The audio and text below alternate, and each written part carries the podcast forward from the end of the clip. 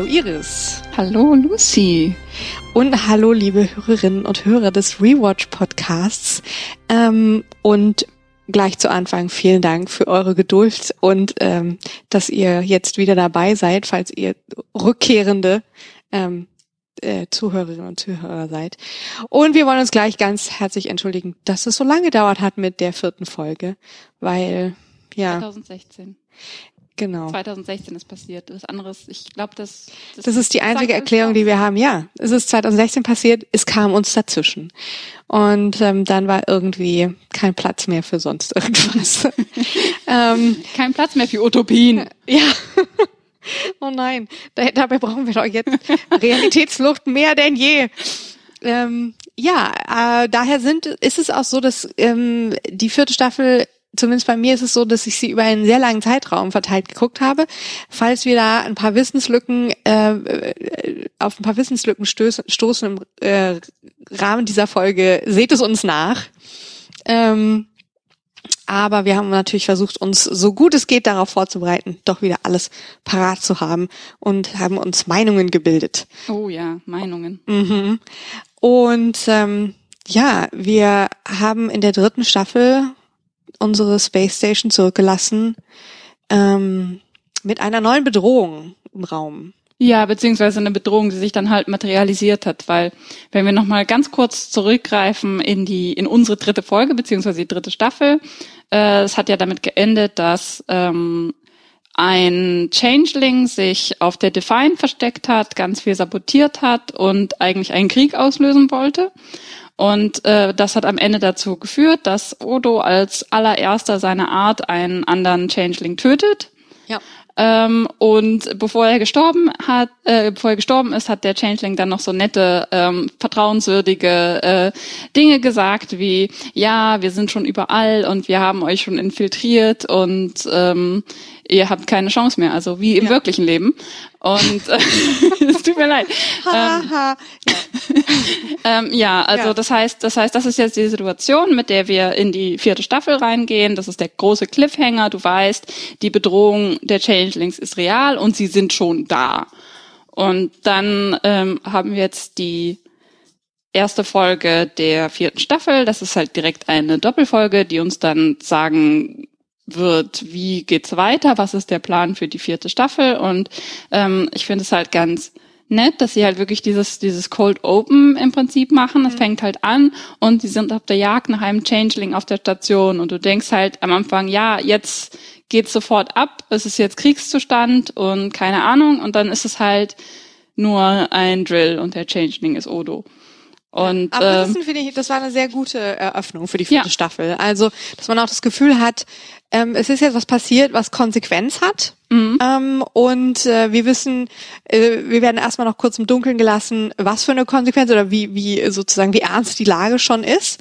Und ähm, und äh, das ist ja was, was wir irgendwie immer wieder beobachten ähm, oder worüber wir oft sprechen äh, in, in, in Bezug auf Star Trek, ist dieses, wie viel Konsequenz hat der Plot von einer Folge? Mhm. Ist danach alles wie vorher? Hat es irgendwie einfach nur so ein Happy End und es war so, ein, so eine einmalige Sache? Oder gibt es eben ähm, eine, eine übergreifende Story, die auch wieder aufgegriffen wird und die Konsequenzen hat für die Figuren? Und hier kann man halt auf jeden Fall sagen, ähm, wir haben jetzt hier schon einen Plot, der sich fortsetzt. Ja, genau. Ähm, und was ich halt auch so, so gut finde im Vergleich zu den meisten anderen Star Trek Plots, wo sich dann die Konsequenzen relativ schnell entladen, äh, man geht halt wirklich dann aus, aus Star Trek Wissen, aus Star Trek Hintergrund mit anderen Serien, geht man da rein und denkt so, ja, jetzt ist Krieg, zack, dann werden die besiegt und dann geht's weiter. Ne? Mhm. Und das ist überhaupt nicht, was passiert. In dieser ganzen, also in der ganzen Staffel geht's halt gar nicht um die direkte Konfrontation mit dem Dominion, weil es geht, es geht darum, dass das Dominion sich, sich infiltriert, äh, Dinge manipuliert und destabilisiert. Ja, und, und, und halt gar nicht. Nie, man weiß nie, hängt es jetzt damit zusammen oder nicht? Und ja, es ist dieses, genau. sie könnten überall sein. Das heißt, in jeder Folge könnte es theoretisch darum gehen. Geht es dann vielleicht gar nicht. Aber die Bedrohung ist so da, ne? Ja, genau. Also es, es wird halt ein, ein langfristiger, äh, eine langfristige Atmosphäre erstellt, statt halt schnell zur Eskalation zu kommen. Stattdessen haben wir jetzt in dieser Doppelfolge eine vollkommen andere Eskalation, die halt letztendlich dann ja auch irgendwie damit zusammenhängt. Aber äh, es geht um Klingonen. Ja, es kommt dann auf einmal aus einer ganz anderen Richtung. Und das ist auch, muss man sagen, finde ich, die Stärke von dieser Eröffnung ähm, dieser Doppelfolge The Ways of The Way of the Warrior, dass ähm, dass das irgendwie so einen tollen ja, das hat einfach mal so einen richtigen äh, Show-Effekt, dass auf einmal sich diese ganzen äh, äh Klingonenschiffe ähm, dematerial, äh, nicht dematerialisieren, was sage ich denn? Materialisieren. Materialisieren, naja, sie sind ja vorher da. Enttarnen, ja. genau. Ähm, und, äh, und ich weiß noch, und ich meine, wir sind ja hier nun auch der Rewatch-Podcast, deswegen, ich weiß noch, wie ich das damals geschaut habe im Fernsehen, ähm, in Mitte der 90er, und ich fand das so gigantisch. Also sowieso alle Flotten. Ich finde, ich finde das so. Ich weiß noch, dass als ich das als Kind geschaut habe, ich fand diese ganzen Flotten unglaublich faszinierend mhm. und ähm, und ich habe zum Beispiel auch als Kind nie gemerkt, dass die alle nur zusammen kopiert sind. die Copy-Paste-Flotten. Und es ist halt wirklich nicht, also es ist nicht so gut. Also nee, ich muss es, ich muss es jetzt auch sagen. Also ich hatte, das ist auch tatsächlich ein kleines Problem, das ich jetzt im, beim Schauen der vierten Staffel hatte, war, dass ich die als so ungeheuer stark in Erinnerung hatte. Und das ist, ich tue ihr da jetzt vielleicht sogar ein bisschen Unrecht, weil die, die konnte diesen hohen Erwartungen einfach gar nicht standhalten.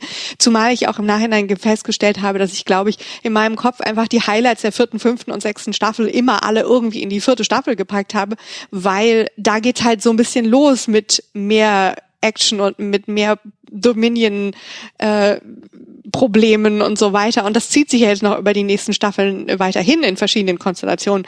Und deswegen habe ich irgendwie gedacht, dass viel mehr schon passieren würde in der vierten Staffel. Viel mehr Rums. Ja, viel mehr und Rums. Stattdessen ist es halt nur Scheming. Ja, und, und und auch über längere Phasen, wo halt nicht so viel passiert, was Dominion, Dominion related ist. Oder also sagen wir mal einfach, es gab dann doch wieder noch einige, etliche Folgen, die ich nur so lala fand. Aber gut, da, dazu ich finde, kommen man, wir noch. Man, man blendet die Filler-Folgen halt auch einfach immer aus. Ja. Weil die gibt es immer. Es ist eine, ja. eine, eine, eine Serie, die 25 Folgen lang hat. Es gibt in jeder Serie, die 25 Folgen lang ist, gibt es Filler. Ja. Und äh, das blendet man halt einfach aus. Man weiß, dass es passiert ist, aber man kann das nicht mehr verorten. Und wenn du denkst vierte Staffel, dann denkst du ja Klingonen und Krieg und Cardassianer und mhm. äh, Dominion ist böse und das war's.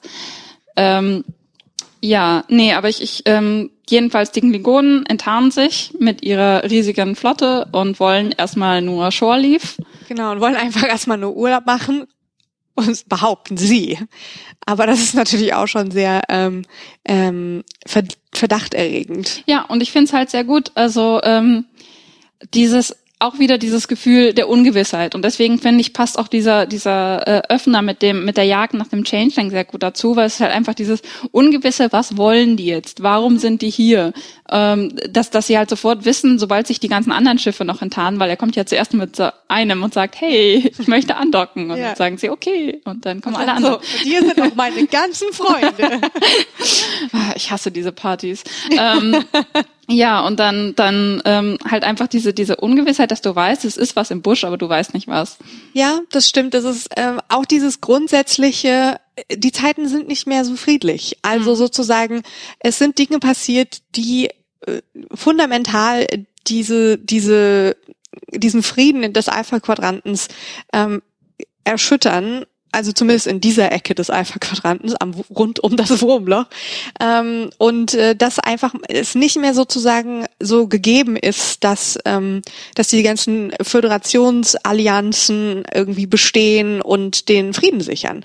Und ich finde, das, das spürt man halt schon sehr früh, dass irgendwie halt einfach, man kann sich nicht mehr darauf verlassen, dass, ähm, dass die Dinge so, so friedlich äh, gelöst werden können, weil alle sich unberechenbar verhalten angesichts dieser neuen Bedrohung durch das Dominion und durch den Gamma-Quadranten. Ja, weil niemand sich mehr trauen kann und weil jeder theoretisch ein Changeling sein könnte. Das, da, dadurch ja. müssen gar nicht so viele Changelings vor Ort sein, weil sie sich ja grundsätzlich schon misstrauen. Ja. Und sie machen jetzt halt direkt diese, diese Bluttests, die sie am Ende der dritten Staffel dann entwickelt hatten, als sie diesen Changeling auf der Defiant hatten, äh, beziehungsweise Martok äh, schneidet allen in die Hand. Ähm, Genau. Kling, äh, Bluttest äh, the, the Klingon Way. Genau. Bitte mit etwas mehr Gewalt, nicht so ja. einfach mit so Spritzen. Ja. Ähm, ja, also wir haben die Klingonen, wir haben den General Martok, der aus unbestimmten Gründen auf die Station kommt mit seiner ganzen Armee und ähm, sie kommen halt als Verbündete, aber es eskaliert halt relativ schnell, als sie dann diesen, äh, als sie dann hier Cassidy Yates, äh, Ciscos Freundin, anhalten und ähm, in ihrem Frachter und behaupten, sie wollen jetzt bitte im bajoranischen Raum alle Frachter kontrollieren. Und ähm, dann beschließt schließlich ähm, Cisco, er braucht einen Right-Hand-Man. ja, und äh, damit äh, auftritt neue, neue ständige Serienfigur, ähm, die wir schon kennen, und zwar Lieutenant Commander Worf. Sowas, ich find's unglaublich gut. Also erstmal passt er da perfekt hin.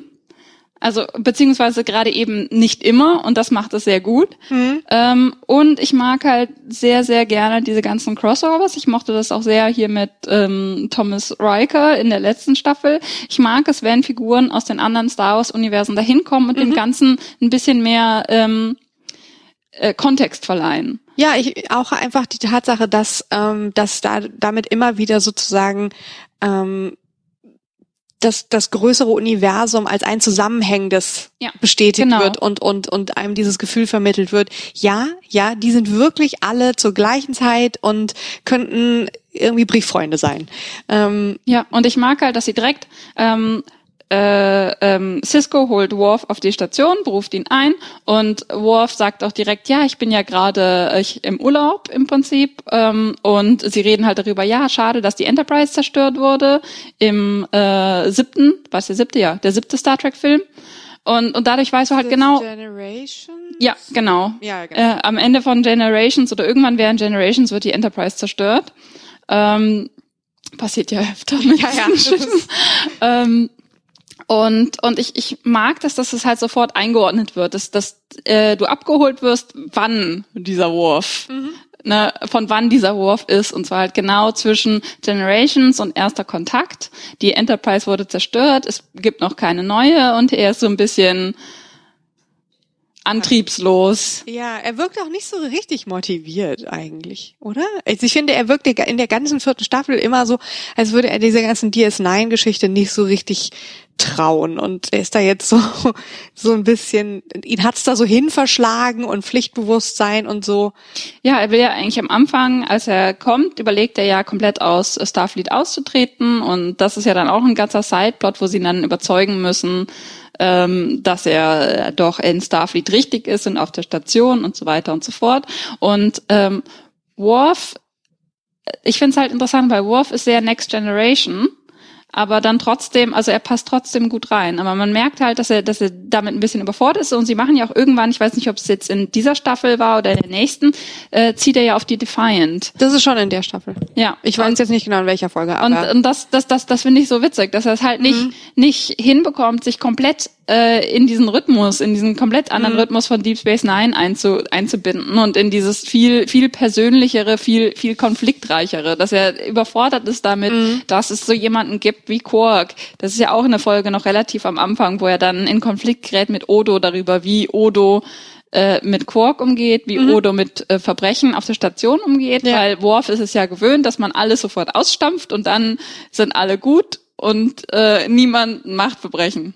Ja, und ihm sind ja auch die, die Regeln so extrem wichtig und so ja. halt sozusagen die Regeln der Föderation und die Regeln der Sternenflotte, also vor allem natürlich der Sternenflotte und sozusagen, dass er ähm, einen Teil seiner, seines Selbst, ähm, seiner Identität oder so seines Selbstwertgefühls zieht er halt daraus, ein Sternenflottenoffizier zu sein und diesen Regeln, äh, diese Regeln genau zu kennen und genau sozusagen so ein, so ein Regelset zu haben, an das er sich halten kann, weil das vielleicht auch seiner klingonischen Persönlichkeit entgegenkommt, weil er ja immer in diesem Konflikt zwischen den zwei Welten ist und da sozusagen was braucht, an wem er sich entlanghangeln kann. Und jetzt kommt er dahin, und das haben wir ja auch schon ähm, äh, viel thematisiert, dass eben eine der Stärken von DS9 ist, dass sie eben zeigen, dass nicht alles in Regeln aufgeht und dass es Grauzonen gibt und dass es äh, einfach ähm, ja, dass es oft nicht so schwarz-weiß ist, wie es gerne bei der Föderation dargestellt wird oder bei der, in der Sternenflotte. Ja, und das ist so angenehm, weil, weil in Next Generation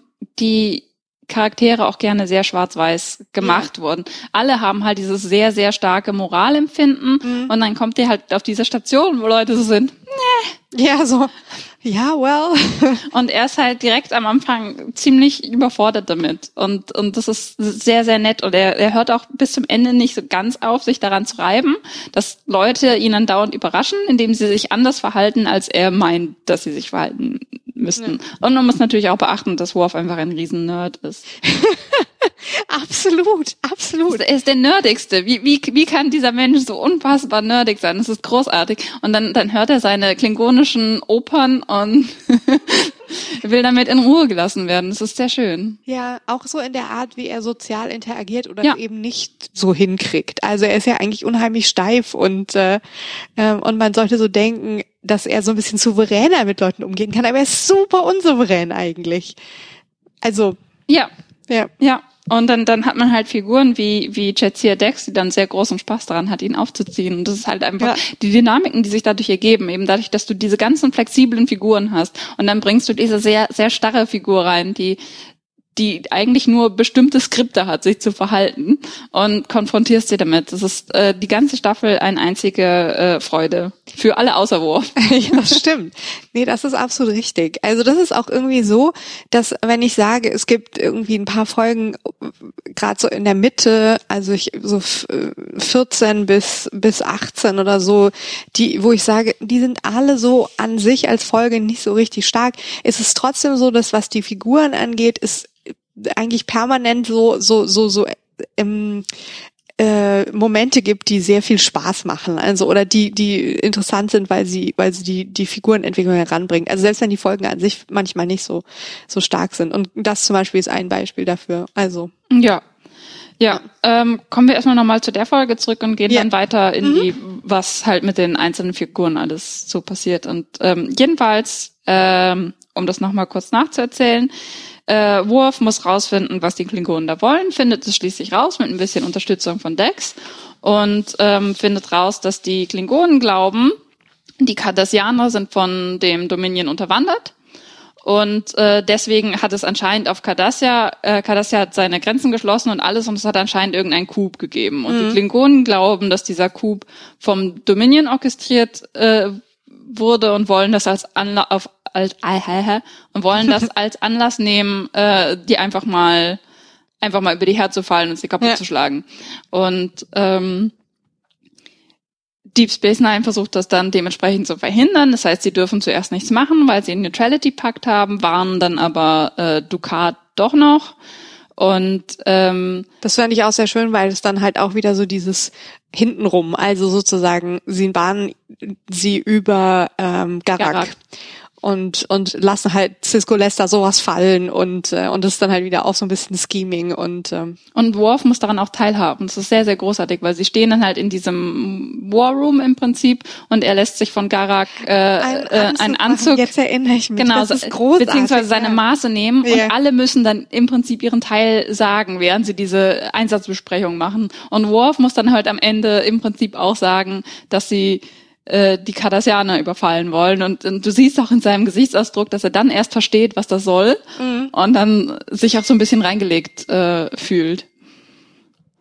Ja. Und ähm, ja, jedenfalls äh, waren sie dann die Cardassianer, aber die ist es eigentlich schon so ein bisschen zu spät, weil sie werden halt trotzdem überrannt und schließlich muss die Defiant äh, sich mit Ducat treffen, um das neue Kardassianische, um die neue kardassianische Regierung zu evakuieren. Ja und finden halt raus, das sind keine äh, Changelings, aber den Klingonen ist bei diesem Punkt schon egal und sind so, ach, macht nix, wir ähm, überfallen trotzdem alles. Ja, wir, wir sind jetzt wieder auf dem Kriegspfad und genau. äh, sie brechen dann auch, ähm, ja, sie brechen ihre Allianz mit der Föderation ähm, und äh, ja, begeben sich ähm, in, ja, auf einen ja, und das ist eigentlich, eigentlich ist, ist es ein bisschen, ist es ein bisschen absurd, weil man erwartet halt äh, nach der dritten Staffel eigentlich direkt die Konfrontation mit dem Dominion und dann ist das halt praktisch wie so ein Interlude. Das ist halt dazwischen mhm. geschoben. Es ist halt äh, ein, ein kleiner Zwischenaktkrieg mit den Klingonen. Und plötzlich sind die Klingonen die Feinde und sie müssen die Cardassianer beschützen. Ja, das ist auch lustig, wie dann so die, äh, sich ähm, die Allianzen so verschieben. Weil die Cardassianer ja. die ersten drei Folgen lang, äh, drei Staffeln lang, ähm, halt immer so eine, immer noch so eine Bedrohung darstellten, selbst obwohl, obwohl sie nicht mehr Bajor besetzt haben und so weiter. Aber sie waren immer noch dieses, ähm, äh, dieses sehr, äh, ja, militärische ähm, äh, äh, Volk und ähm, ich meine, wir erinnern uns an die Folge, wo ähm, äh, wo O'Brien vor Gericht steht mhm. und was O'Brien? Ja, ja, es ist immer O'Brien. Es ist immer O'Brien. und und solche Sachen, also wo man halt die Cardassianer noch mal besser kennengelernt hat als so eine ja sehr machtbewusst, sehr militärische, ähm, sehr autoritäre ähm, ähm, äh, Alienrasse und jetzt ähm, ja, sind sie halt auf ein Regime. Halt ein Regime, genau. Und jetzt sind sie auf einmal äh, scheint ja die, äh, sozusagen die Veränderungen, die sich an der Regierungsspitze äh, vollzogen haben, scheinen sozusagen ja quasi positive äh, Veränderungen zu sein hin zu Demokratie und Zivilregierung, Zivilgesellschaft und ähm, gleichzeitig sind sie jetzt auf einmal nicht mehr äh, so stark. Ja, und das nehmen sich dann die Klingonen letztendlich ähm, machen sich das zu nutzen, ja. indem sie sie halt einfach platt machen. Ähm, was, was sendet das denn für einen Message? naja. Ja, nee, aber, aber das ist halt ganz witzig, weil man hat auch die ganze Zeit das Gefühl, das ist, also insbesondere natürlich, wenn man, wenn man es nochmal guckt, dann weiß man es auch. Ne? Es ist halt nur, es ist halt nur das Vorgeplänkel. Das muss alles irgendwann der wahren Bedrohung äh, beiseite rücken. Das ist, mhm. dann sitzt man da und wartet halt so ein bisschen drauf, dass sich das ja. zu Ende ausspielt. Und es ja. ist trotzdem, trotzdem interessant, weil du, du sitzt da, du weißt, die, die Bedrohung ist da, du weißt, es muss was getan werden, aber äh, es läuft halt alles nicht so wie geplant und plötzlich mhm. hat man Feinde, die man gar nicht haben wollte und, ähm, und muss Verbündete, sich, die man gar nicht haben wollte. ja, man muss sich damit irgendwie arrangieren. Und das ist halt diese gesamte Staffel äh, läuft halt eigentlich ein bisschen anders, als man das erwarten ja. würde. Man hat halt einfach diese Sache und erst ganz am Ende ähm, in der letzten Folge kommt, wird es, kommt es eigentlich wirklich wieder aufs, aufs Dominion zurückgelegt. Ja, und wird es dann wieder aufgegriffen und schließt sich so ein bisschen der Kreis. Aber vielleicht genau. können wir das ja dann ähm, später noch besprechen und das jetzt noch nicht äh, genau. spoilen. Ha, ja, ich, ähm, äh, ich denke, wir können jetzt erstmal ähm, so ein bisschen über die einzelnen Personen sprechen und ihre Folgen, weil du hast ja auch ganz richtig gesagt, gerade in der in der Mitte gibt's halt äh, einen Block aus Folgen, die halt eigentlich äh, Charakterfolgen für bestimmte Personen sind. Ja, ja. Und wir können ja ruhig erstmal mit Worf anfangen, der halt neu darin ist, wie er sich einbindet in den in den Kosmos der anderen Figuren und ähm, ja, also diese diese Doppelfolge ist halt natürlich super auf Worf zentriert, weil es geht ja darum, ihn einzubinden und dann danach geht's halt mehr darum, wie passt der Mhm. Wie passt der überhaupt rein? Und ich finde es halt sehr, sehr nice, dass sie direkt, ähm, also eigentlich sehr, sehr kurz danach, ähm, in der in der vierten Folge, die ich auch großartig finde, aber aus anderen Gründen. Äh, in der vierten Folge hat man dann direkt diesen diesen Konflikt zwischen Odo und Worf, dass ähm, Odo ja der Sicherheitschef ist, was ein Job ist, den Worf schon mal gemacht hat. Ja. Und zwar auf der Enterprise was natürlich eine komplett andere Situation ist, auf einem, auf einem militärischen mhm. Forschungsschiff ein Sicherheitschef zu sein und auf einer äh, Station mit einer noch viel größeren Zivilbevölkerung, die nicht alles Angehörige von Starfleet-Offizieren ja. sind. Ähm, ja, das heißt, Worf versteht nicht, warum Odo Quark nicht einfach verhaftet. Und äh, er versteht auch nicht, warum alle so super nonchalant sind, wenn er mit ihnen darüber redet. Also ganz am Anfang hatte er irgendwie eine Diskussion mit Kira darüber, ja, warum ist äh, Quark noch nicht verhaftet? Und sie ist so, ja, er hält ihn schon unter seine Fittische. Und er ist so, ja, aber nicht yeah. im Gefängnis. Ja, aber dass, dass, dass da sozusagen auch so ein, ja, ich glaube, er kann sich auch einfach gar nicht vorstellen, dass da vielleicht auch so eine Art ähm, Zweckbeziehung manchmal besteht, weil ja. da stellt sich dann auch wieder heraus, dass es darum geht, einen viel größeren Fisch zu fangen und er hat es dann irgendwie total vermasselt. Ähm, Genau, weil, weil Worf ähm, natürlich nicht von seinem alten Job ganz loslassen kann und meint, er, er müsste äh, da in die Bresche springen und halt einfach, man merkt auch, er hat jetzt eine neue Rolle, er ist ja nicht mehr Sicherheitschef, er ist ja jetzt ähm, Tactical irgendwas. Ich, ich es ist irgendwie sehr vage. Ops, Ops Fuzzi. Ja. So. ähm, was, was macht irgendwer was, in Ops? Was Wichtiges in Ops. Ähm, und äh, ja, und, und und er wird ja auch öfter, er, er wird ja auch von Cisco so ein bisschen zurückgerufen, dass es eben nicht sein Job ist, dass er seinen eigenen Job machen soll und so, aber er kann halt nicht ganz loslassen. Und dann meint er, er müsste äh, den, den schattenhaften Deal, der da wieder vor sich geht, platzen lassen und ruiniert damit eigentlich Odos Odos Operation, die ja. sehr, sehr sinnvoll und durchdacht war, um einen Schmuggler zu fangen.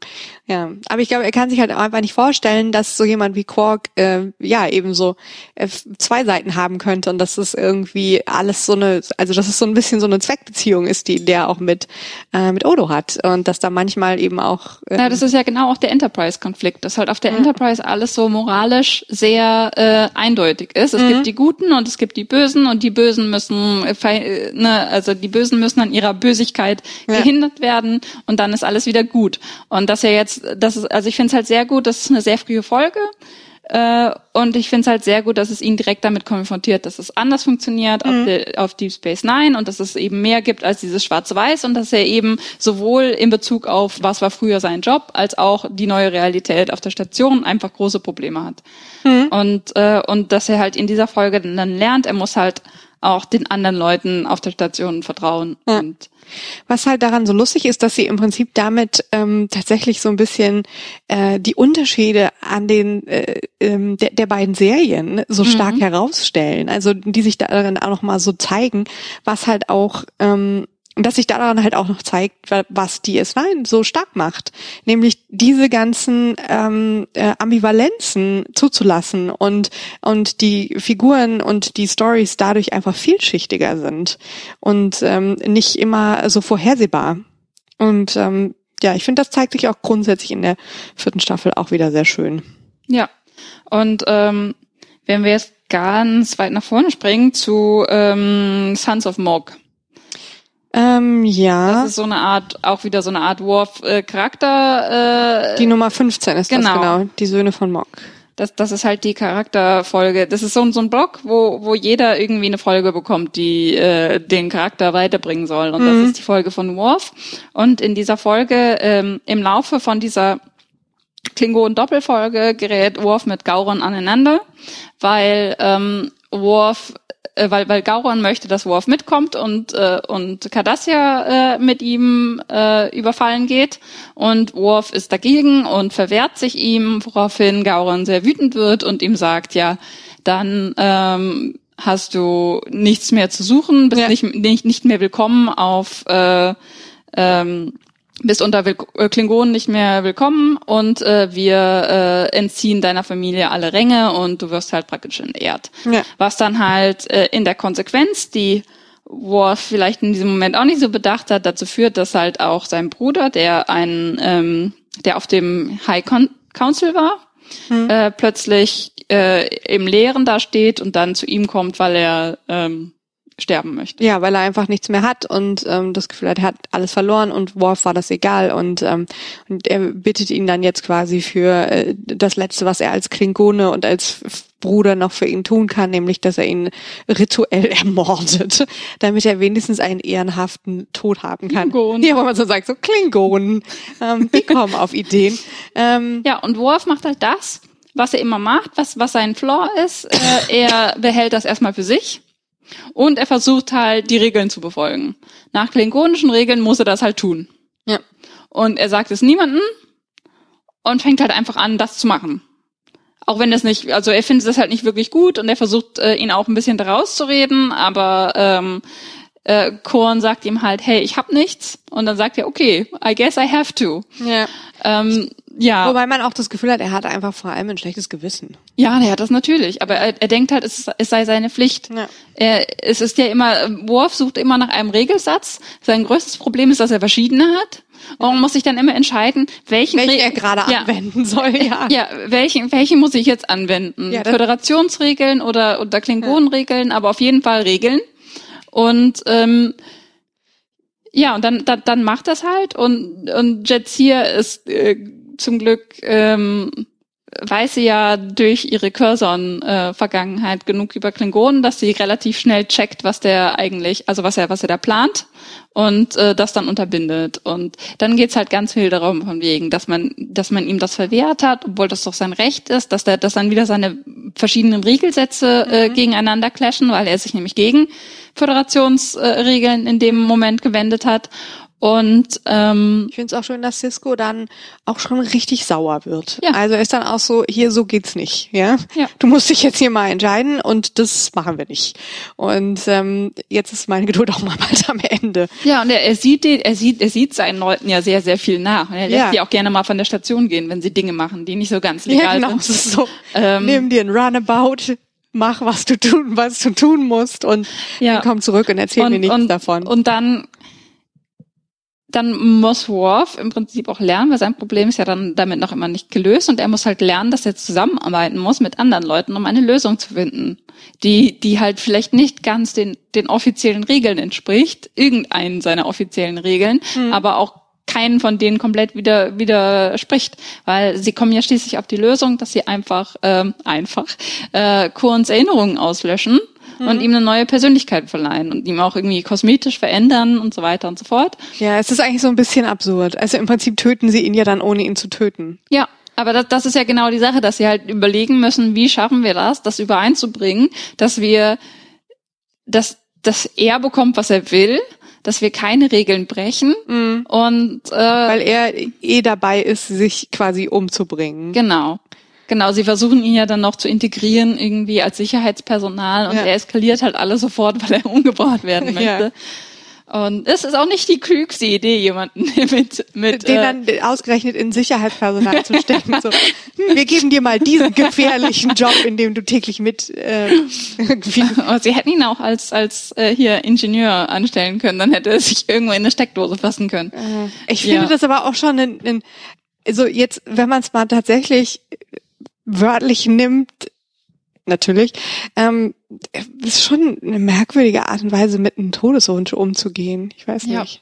Also ich meine, das Ganze wird halt nicht als ähm, ein äh, sozusagen, es wird halt aus der besonderen Situation heraus behandelt mhm. und nicht als wir wollen jetzt als Serie Menschen mit Todeswunsch oder Personen mit sozusagen ansprechen oder oder das thematisieren, sondern es ist schon diese, weil die Lösung ist ja dann doch sehr sehr drastisch. Sehr drastisch. Ja, ich, ich, ja. ich finde es auch interessant, hätte, wäre diese Folge ähm, heute gelaufen, wäre wäre da auch 100 pro eine Warnung davor und dahinter gewesen, ne? wie man das mittlerweile macht als Verantwortung. Ja. Äh, also es, ist, es ist schon irgendwie sehr makaber. Ja. So, ah, der will wirklich nicht mehr leben. Okay, wir, wir löschen seine Persönlichkeit. Oder naja, es ist vielleicht nicht nicht so direkt seine Persönlichkeit, aber seine ganze Erinnerung, sein, seine Erinnerung an sich selbst im ja. Prinzip. Und das ist, naja, okay. Ich meine, was sie halt im Prinzip tun wollen, damit ist, dass Worf am Ende diese Realisierung hat, ich habe keine Familie mehr, ich bin ganz allein. Mhm. Und ähm, und ich kann und ich habe mich weiter von den Klingonen entfernt. Ähm, ja, indem er halt da noch seine letzte äh, Verbindungsstelle ja, ja. im Prinzip gekappt hat, ja. seine seine Familie ja auch damit entfernt hat. Na, also er ist ja er ist ja dann nicht mehr er ist ja dann nicht mehr wirklich Son of Morg, weil also er ist ja der der wirklich der ganz letzte, den es dann noch gibt und und ich muss sagen, ich fand die Folge, die hat mich ein bisschen kalt gelassen. Ja, es, ist, es war schon seltsam. Also es, es ging ja, es ging ja größtenteils darum, wegen, wie geht Worf mit dieser Situation um mhm. und dass, dass, dass er lernen muss, dass er mit, dass er halt nicht einfach Dinge auf eigene Faust machen kann. Aber es war halt die, der, der, der Gesamtplot drumherum ist dabei dann ein bisschen untergegangen. Halt genau wie du sagst. Ne? Es geht ja letztendlich um einen Mann mit Suizidwunsch und wie geht man davon damit um? Und das Sie gehen damit im Prinzip gar nicht um. Ja. Ähm, weil sie dann, es ist im Prinzip ja auch so eine Deus Ex Machina Situation, äh, äh, äh, Lösung. Ja. Ähm, und ja, also ich weiß nicht, ich, äh, ich muss aber auch wirklich zugeben, dass ich jetzt Worf als Figur, es gab so einzelne Situationen, die ich spannend oder lustig fand oder, oder interessant, aber ansonsten fand ich ihn als Figur in der vierten Staffel noch nicht so bereichernd. Ich habe das mir ähm, irgendwie besser vorgestellt, also in meiner Erinnerung. Vielleicht ist es auch einfach, dass es noch kommt. Ich denke, ich denke, Worf lebt halt sehr, sehr viel von seiner Interaktion mit anderen Figuren. Ja. Das ist halt das, was er da am Anfang noch lernen muss. Er ist halt noch sehr, sehr zurückgezogen. Wie gesagt, er zieht sich erstmal auf die Define zurück, weil er noch nicht mhm. ganz mit allem klarkommt und deswegen ist er halt einfach sehr entfernt von allem. Wenn er anfängt, ja. mehr aufzutauen und mehr zu interagieren. Ja, ich denke, es liegt auch daran, dass dass ähm, jetzt ist es schon die vierte Staffel und alle anderen Figuren haben schon total die Geschichte und haben sich schon total entwickelt und und man merkt auch, also die Schauspieler haben auch die, ich meine, Michael Dorn hat war zu dem Zeitpunkt auch schon sehr lang gespielt, ja. ja. Aber es ist einfach noch nicht diese Integration da, äh, dass er irgendwie die anderen er ist gar nicht schlecht oder interessant, aber die anderen sind halt einfach interessanter, weil sie schon viel mehr in dieser, diesem ganzen Setting drin sind und miteinander irgendwie schon viel mehr History haben und, ähm, und auch mit dem Ort. Das ist ja auch ja. die Sache. Die, alle anderen hängen mittlerweile auch sehr mit dem, mit dem Ort zusammen. Ja. Wo wir äh, dabei sind, denke ich, ähm, es gibt noch ein paar andere War-Folgen, aber ich denke, das ist ein sehr, sehr guter Übergangspunkt zu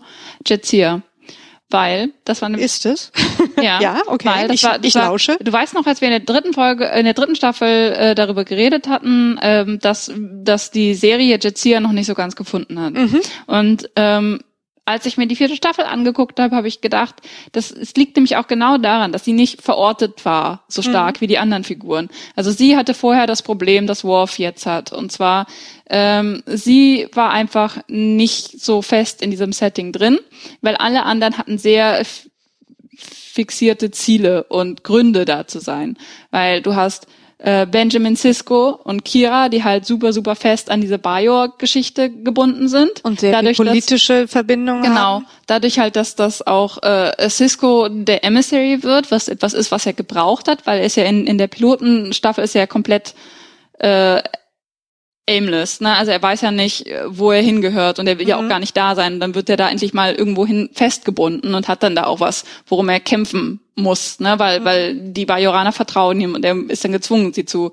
ähm, sie Für angemessen zu vertreten. Ja, so genau. Zu vertreten. Und, äh, und damit, und, und Kira kommt natürlich von da, das heißt, sie ist sowieso super, super fest an diesen Ort gebunden. Sie genau, hat die ganze Okkupationsgeschichte, genau.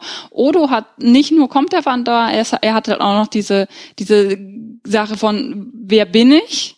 Na, wo komme ich her? Hm. Ähm, diese, diese ganze Sinnsuche, die ihm halt, also die, die ihm halt einen, einen Sinn auf dieser Station verleiht, weil er sitzt da und er fragt sich, ich bin irgendwo aus diesem Wurmloch gekommen und jedes Mal, wenn sie in den Gamma-Quadranten gehen, denkt er sich, oh, finde ich jetzt raus, woher ich gekommen bin. Und das gibt, das gibt ihnen so, so viele Ziele. Und dann hat man äh, Bashir, der halt einfach so blutjung ist und sich unbedingt beweisen will und glaubt, das wäre mhm. halt die tolle Frontierstelle, wo er dann zeigen kann, was er drauf hat. Mhm. Und alle haben halt ganz spezifische Gründe da zu sein. Und äh, Jetsia ist halt da, weil Cisco sie hergeholt hat. Mhm. Und du weißt nie wirklich, warum ist sie da. Also sie ist halt da, weil sie. Sie macht ja auch nicht so viel. Ne? Das genau. haben wir auch schon festgestellt. Ich meine, man fragt sich immer wieder, was ist denn eigentlich ihre Aufgabe? Ein, ja, sie ist Science-Offizierin und dann ist es auch immer so, dass es mal so Situationen gibt, wo sie irgendwie so, ha, ich mache Science-Stuff. Und es wird aber nie so weiter. Sie ist dann dabei, und dann liest sie irgendwelche Messergebnisse oder weiß der Geier. Genau. Und sie will ja in der dritten Staffel, so in der dritten Staffel, in dieser Folge, wo sie sich dann urplötzlich verliebt, will sie auch wegbleiben. Und du denkst dir, ja, warum nicht? Weil, ja. weil sie hat ja nichts, was sie da wirklich festhält. Ja. Und das finde ich, ja. äh, haben sie Sie ist aber auch so wahnsinnig unbeschwert. Ich meine, ja. ich, ich sei ihr ja gegönnt, aber es fehlt dann halt auch irgendwie so ein bisschen äh, Reibungsfläche. Ja, sie ist halt immer mit dabei und sie, sie lässt und alles so auf die sich, gute Seele so ein bisschen, ja, ne? Und sie lässt alles so ein bisschen auf sich zukommen, hat aber selber nichts vor mit den Leuten. Ja. Und ich finde, da fangen sie auch direkt in der ersten Folge sehr stark an, äh, ihr mehr zu geben und ihr sie, sie mehr zu verhaften. Zum einen, dass sie mit Worf zusammenstößt und es ist sofort sofort Chemie da. Mhm. Und sie, sie backert ihn ja auch eigentlich sofort an. Also er, Stimmt. er, er sagt ja von wegen, ja, Curzon ist ein ehrenwerter Name unter den Klingonen. Und dann sagt sie ihm was auf Klingonisch. Und die anderen fragen sie dann, und er ist total, äh, weiß nicht, wie er damit umgehen soll. Die anderen fragen, mhm. was er hat sie gesagt. Sie sagt, ja, ach, das kann man nicht so übersetzen. Ich habe nachgeschlagen, was sie ihm sagt, ist, ähm, ja, aber ich sehe besser aus. und er weiß überhaupt nicht, was er damit machen soll. Ja, er, er ist ja auch ein Nerd, er kann ja nicht flirten. Ja, dass, dass, dass sie ihn halt, sie, sie, dass sie ihn halt sofort einfach anbaggert und erst so, ähm, äh, äh, I guess. Ich glaube, er sagt wörtlich, I suppose so. Und weiß halt nicht wirklich, wie soll er darauf reagieren. Und sie freut das. Ne? Und du merkst halt sofort, sie, sie hat was gefunden. Also auch die Tatsache, dass er Klingon ist und dass, dass das der einzige feste Bezug, den der Charakter vorher schon hatte, war halt diese über diese Curzon-Geschichte mit den Klingonen. Mhm. Dass sie halt plötzlich... Ja, das wurde ja auch schon mehrmals aufgegriffen. Genau. Also im Prinzip. Genau, dass sie halt plötzlich mehr Möglichkeiten hat, mehr Interaktionsmöglichkeiten mit jemandem auf der Station über, über ihre ähm, wo sie, wo sie im Prinzip schon so ein bisschen, genau, wo sie im Prinzip schon so ein bisschen Geschichte mitbringt. Also genau. nicht mit Worf jetzt, aber mit seiner Kultur. Genau. Und, und halt dann auch ein wichtiges Bindeglied wird, was sie halt wiederum stärker einbindet. Auch wenn er noch ein bisschen außen vor ist, ja, dadurch, ja. dass. Sie ist auf jeden Fall immer der, der, also in vielen Folgen ist sie so ein bisschen der Weg zu Worf. Genau. Und, und die und sie ist diejenige, die den anderen Worf so ein bisschen erklärt. Genau. Ähm, und und halt auch auch jetzt in dieser äh, Son of Morg Folge ist sie ja diejenige, die merkt, ähm, was passiert, ja. da, da ihn daran hindert und dann aber auch wieder dazu führt, dass sie wieder zusammenkommen können. Ne? Ja. Also Worf und die anderen. Wobei ich trotzdem überrascht war, dass ich dachte, da würde schon mehr, ähm, also sie wirken ja doch wirklich vor allem sehr freundschaftlich. Mhm. Also ab einem bestimmten Zeitpunkt haben sie so ein, so ein freundschaftliches Verhältnis, aber da ist ja noch nichts, also abgesehen von vielleicht von dieser ersten Interaktion, nichts, was in irgendeiner Weise flirty wird. Aber ich denke, sie flirtet schon ab und zu mit Ja, aber ihm. sie ist doch mit vielen so. Ich ja, nicht, ja, also, also ich denke, ich denke, sie flirtet schon mit ihm und guckt halt, was zurückkommt. Und äh, bei ihm kommt halt nichts. kommt halt noch nicht so viel zurück. Also ich denke, sie, sie hat schon Interesse und sie macht das auch zwischendurch immer mal wieder klar. Aber es ist trotzdem sehr, also es bleibt sehr es passt so zu ihrer Figur. Also ja, sie, sie, sie, ist einfach, sie ist einfach auch so. Also ich meine, sie ja. ist ja mit vielen immer so ein bisschen neckisch. Ja, ne? sie legt sich jetzt nicht drauf fest. Also sie ist jetzt nicht so, oh, den will ich und, und niemand anderen, sondern ja, sie ist so, ja. hm, lass mal gucken, was da passiert. Ne, im Prinzip so. Und ähm, und halt, wie gesagt, eben, dass er außen steht und sie ihn so ein bisschen in die Gruppe integrieren muss, integriert sie halt automatisch besser als Bindeglied. Mhm. Und noch eine Sache in der ersten Staffel, die ich sehr, also in der ersten Folge, die ich sehr gut fand, war, ähm, wir hatten ja auch vorher darüber geredet, dass die Interaktion zwischen Kira und, und Jetsia immer so ein bisschen un, sie unnatürlich un, unglaubwürdig, ja, ja, ja. Dass sie halt dann immer nur auf Ob sitzen und sagen, oh ja, da kommt dieses Schiff und da kommt dieses Schiff. ja. Ich war auf einem Date. Ja, hihihi. ähm, ne? Und, und das ist so ein bisschen darauf beschränkt bleibt. Ja. Und das fand ich halt sehr schön, dass sie, dass sie auch wieder hier in der ersten Folge mit den Klingonen, dass sie Dex ein Ziel geben, weil Dex hat das Ziel, sie möchte Kira Holodecks näher bringen. Ist da nicht auch diese tolle Folge, wo sie, wo sie, ähm, ist das die Folge, wo sie beide in diese, diesem König Arthur-Setting ja, sind? Genau. Das ist so lustig. Ich glaube, das ist meine, mein Lieblingsmoment aus der kompletten ersten, äh, aus der Doppelfolge. Ja, und es ist, es ist so, es ist so schön, weil ganz am Anfang sitzen sie halt, und das ist noch vor, vor dem Artus-Ding, sitzen sie halt zusammen in dieser, äh, in diesem Trillbad. Und äh, Kira ist so, was soll das? Die sind doch alle nicht echt. Ich weiß nicht, was ich damit soll. Und dann versucht äh, Jetsia ja. ihr so das näher zu bringen und so, ja, hast du nie als Kind Make-Believe äh, gespielt? Mhm. Und dann sagt Kira, I used to make believe that the Cardassians would stop killing the Bajorans. ja, wo man dann auch merkt, ah ja, sie sind, sie sind so ja. ein bisschen unterschiedlich aufgewachsen. Ja, und das ist so nett, weil das, weil das ein Moment ist, wo sie auch ehrlich miteinander reden, ne? wo mhm. sie auch mit Jetsia darüber redet. Also sie geht, es wird, ist nicht super emotional, ne? aber es geht halt um mehr als, ja, und dann war ich auf einem Date und dieser Typ und den mag ich ja nicht und außerdem kommt da gerade ein Schiff reingeflogen. Ja, genau. Ne? Es, es, es wo geht halt, wir denn das mal? es geht halt wirklich dann auch um, um die, um, um sie persönlich. Ja, und um wie die beiden charakterlich zusammenpassen. Ne? Ja. Dass das halt, ja. dass halt äh, Jetsia auch sehr ein Genussmensch ist und ja. Kira das eben nicht ist. Und dann äh, Aber ja, und dann und dann diese tolle ja. König Arthur Interaktion. Und dass dass sie dann daraus, also dass sie zum ersten Mal in dieser vierten Staffel in der gesamten Serie äh, ehrlich mit den beiden Figuren umgehen und nicht nur sagen ihre Differenzen zeigen ja, und nicht nur sagen ja das sind die beiden Frauen die reden über irgendwas mit Frauen ja. äh, sondern äh, es war ja auch irgendwie diese diese eine Folge, wo ähm, wo Kira entlassen wurde von ihrer Position mhm. und äh, wo dann alle in Kiras Zimmer gekommen sind und alle irgendwas wollten und äh, Jazia war da reingegangen und hat gesagt, ja, kannst du mir diese Lotion geben oder irgend sowas, ne? Also es Wirklich? Ist halt, ja, ja, oh irgendwie Gott. sowas. Es ist halt immer irgend so ein, ach, irgendwas mit Frauen, was? Ja, genau. Frauen. Und dass sie da als zum ersten Mal diese beiden Charaktere nehmen, sie als Charaktere zusammensetzen und sagen, wie funktionieren die eigentlich? Ja, und vor allem auch, dass sie zeigen, ähm, dass sie natürlich gut befreundet sein können, auch wenn wir zeigen, dass sie nicht in allem gleich sind und dass sie sehr unterschiedlich aufgewachsen sind und dass sie, dass sie Differenzen haben, also nicht Differenzen im Sinne von Streit, aber dass sie halt einfach unterschied sehr unterschiedliche ähm, äh, Personen sind, die von ganz unterschiedlichen Orten kommen. Ja. ja?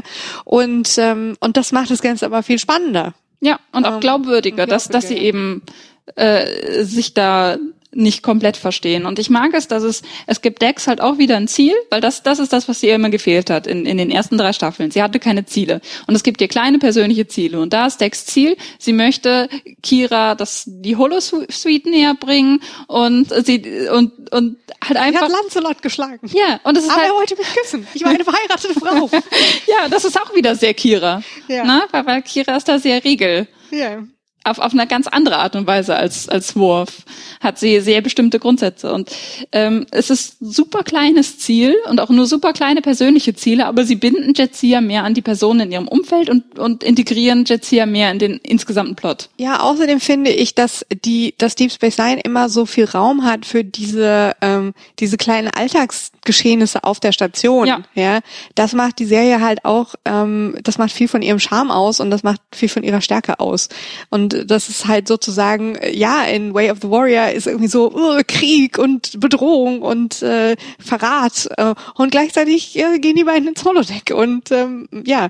In und die Holosuite. In die Holosuite, wie auch immer. Und äh, Und es gibt, und das ist, äh, ja, und das ist halt in ganz vielen Folgen so, dass es irgendwie so einen dramatischen Plot gibt. Und dann gibt es vielleicht auch noch einen kleinen anderen Plot, der uns noch mehr über eine Figur erzählt oder irgendeine lustige Begebenheit, die eben noch passiert oder eine merkwürdige. Ja, und dann haben wir halt noch, also das sind diese ganzen kleinen Dinge, die nebenher laufen, Jetsia und Worf. Sollen wir jetzt nicht mal über Rejoin sprechen? Genau. Ähm, und dann haben wir halt die große Folge. Also jeder hat mindestens eine große Folge und ja. äh, Jetsias große Folge ist Rejoined. Ja, das ist Folge 6. Und ähm, das ist, da erfahren wir auch ein bisschen mehr über die Trill-Gesellschaft wieder, ähm, weil nämlich. Wo du immer das Gefühl hast, they make it up as they go. Absolut. Es ist, es ist jedes Mal so, dass man denkt, ah, jetzt haben sie sich mal wieder gedacht, wie könnten wir denn da noch einen Konflikt draus zaubern?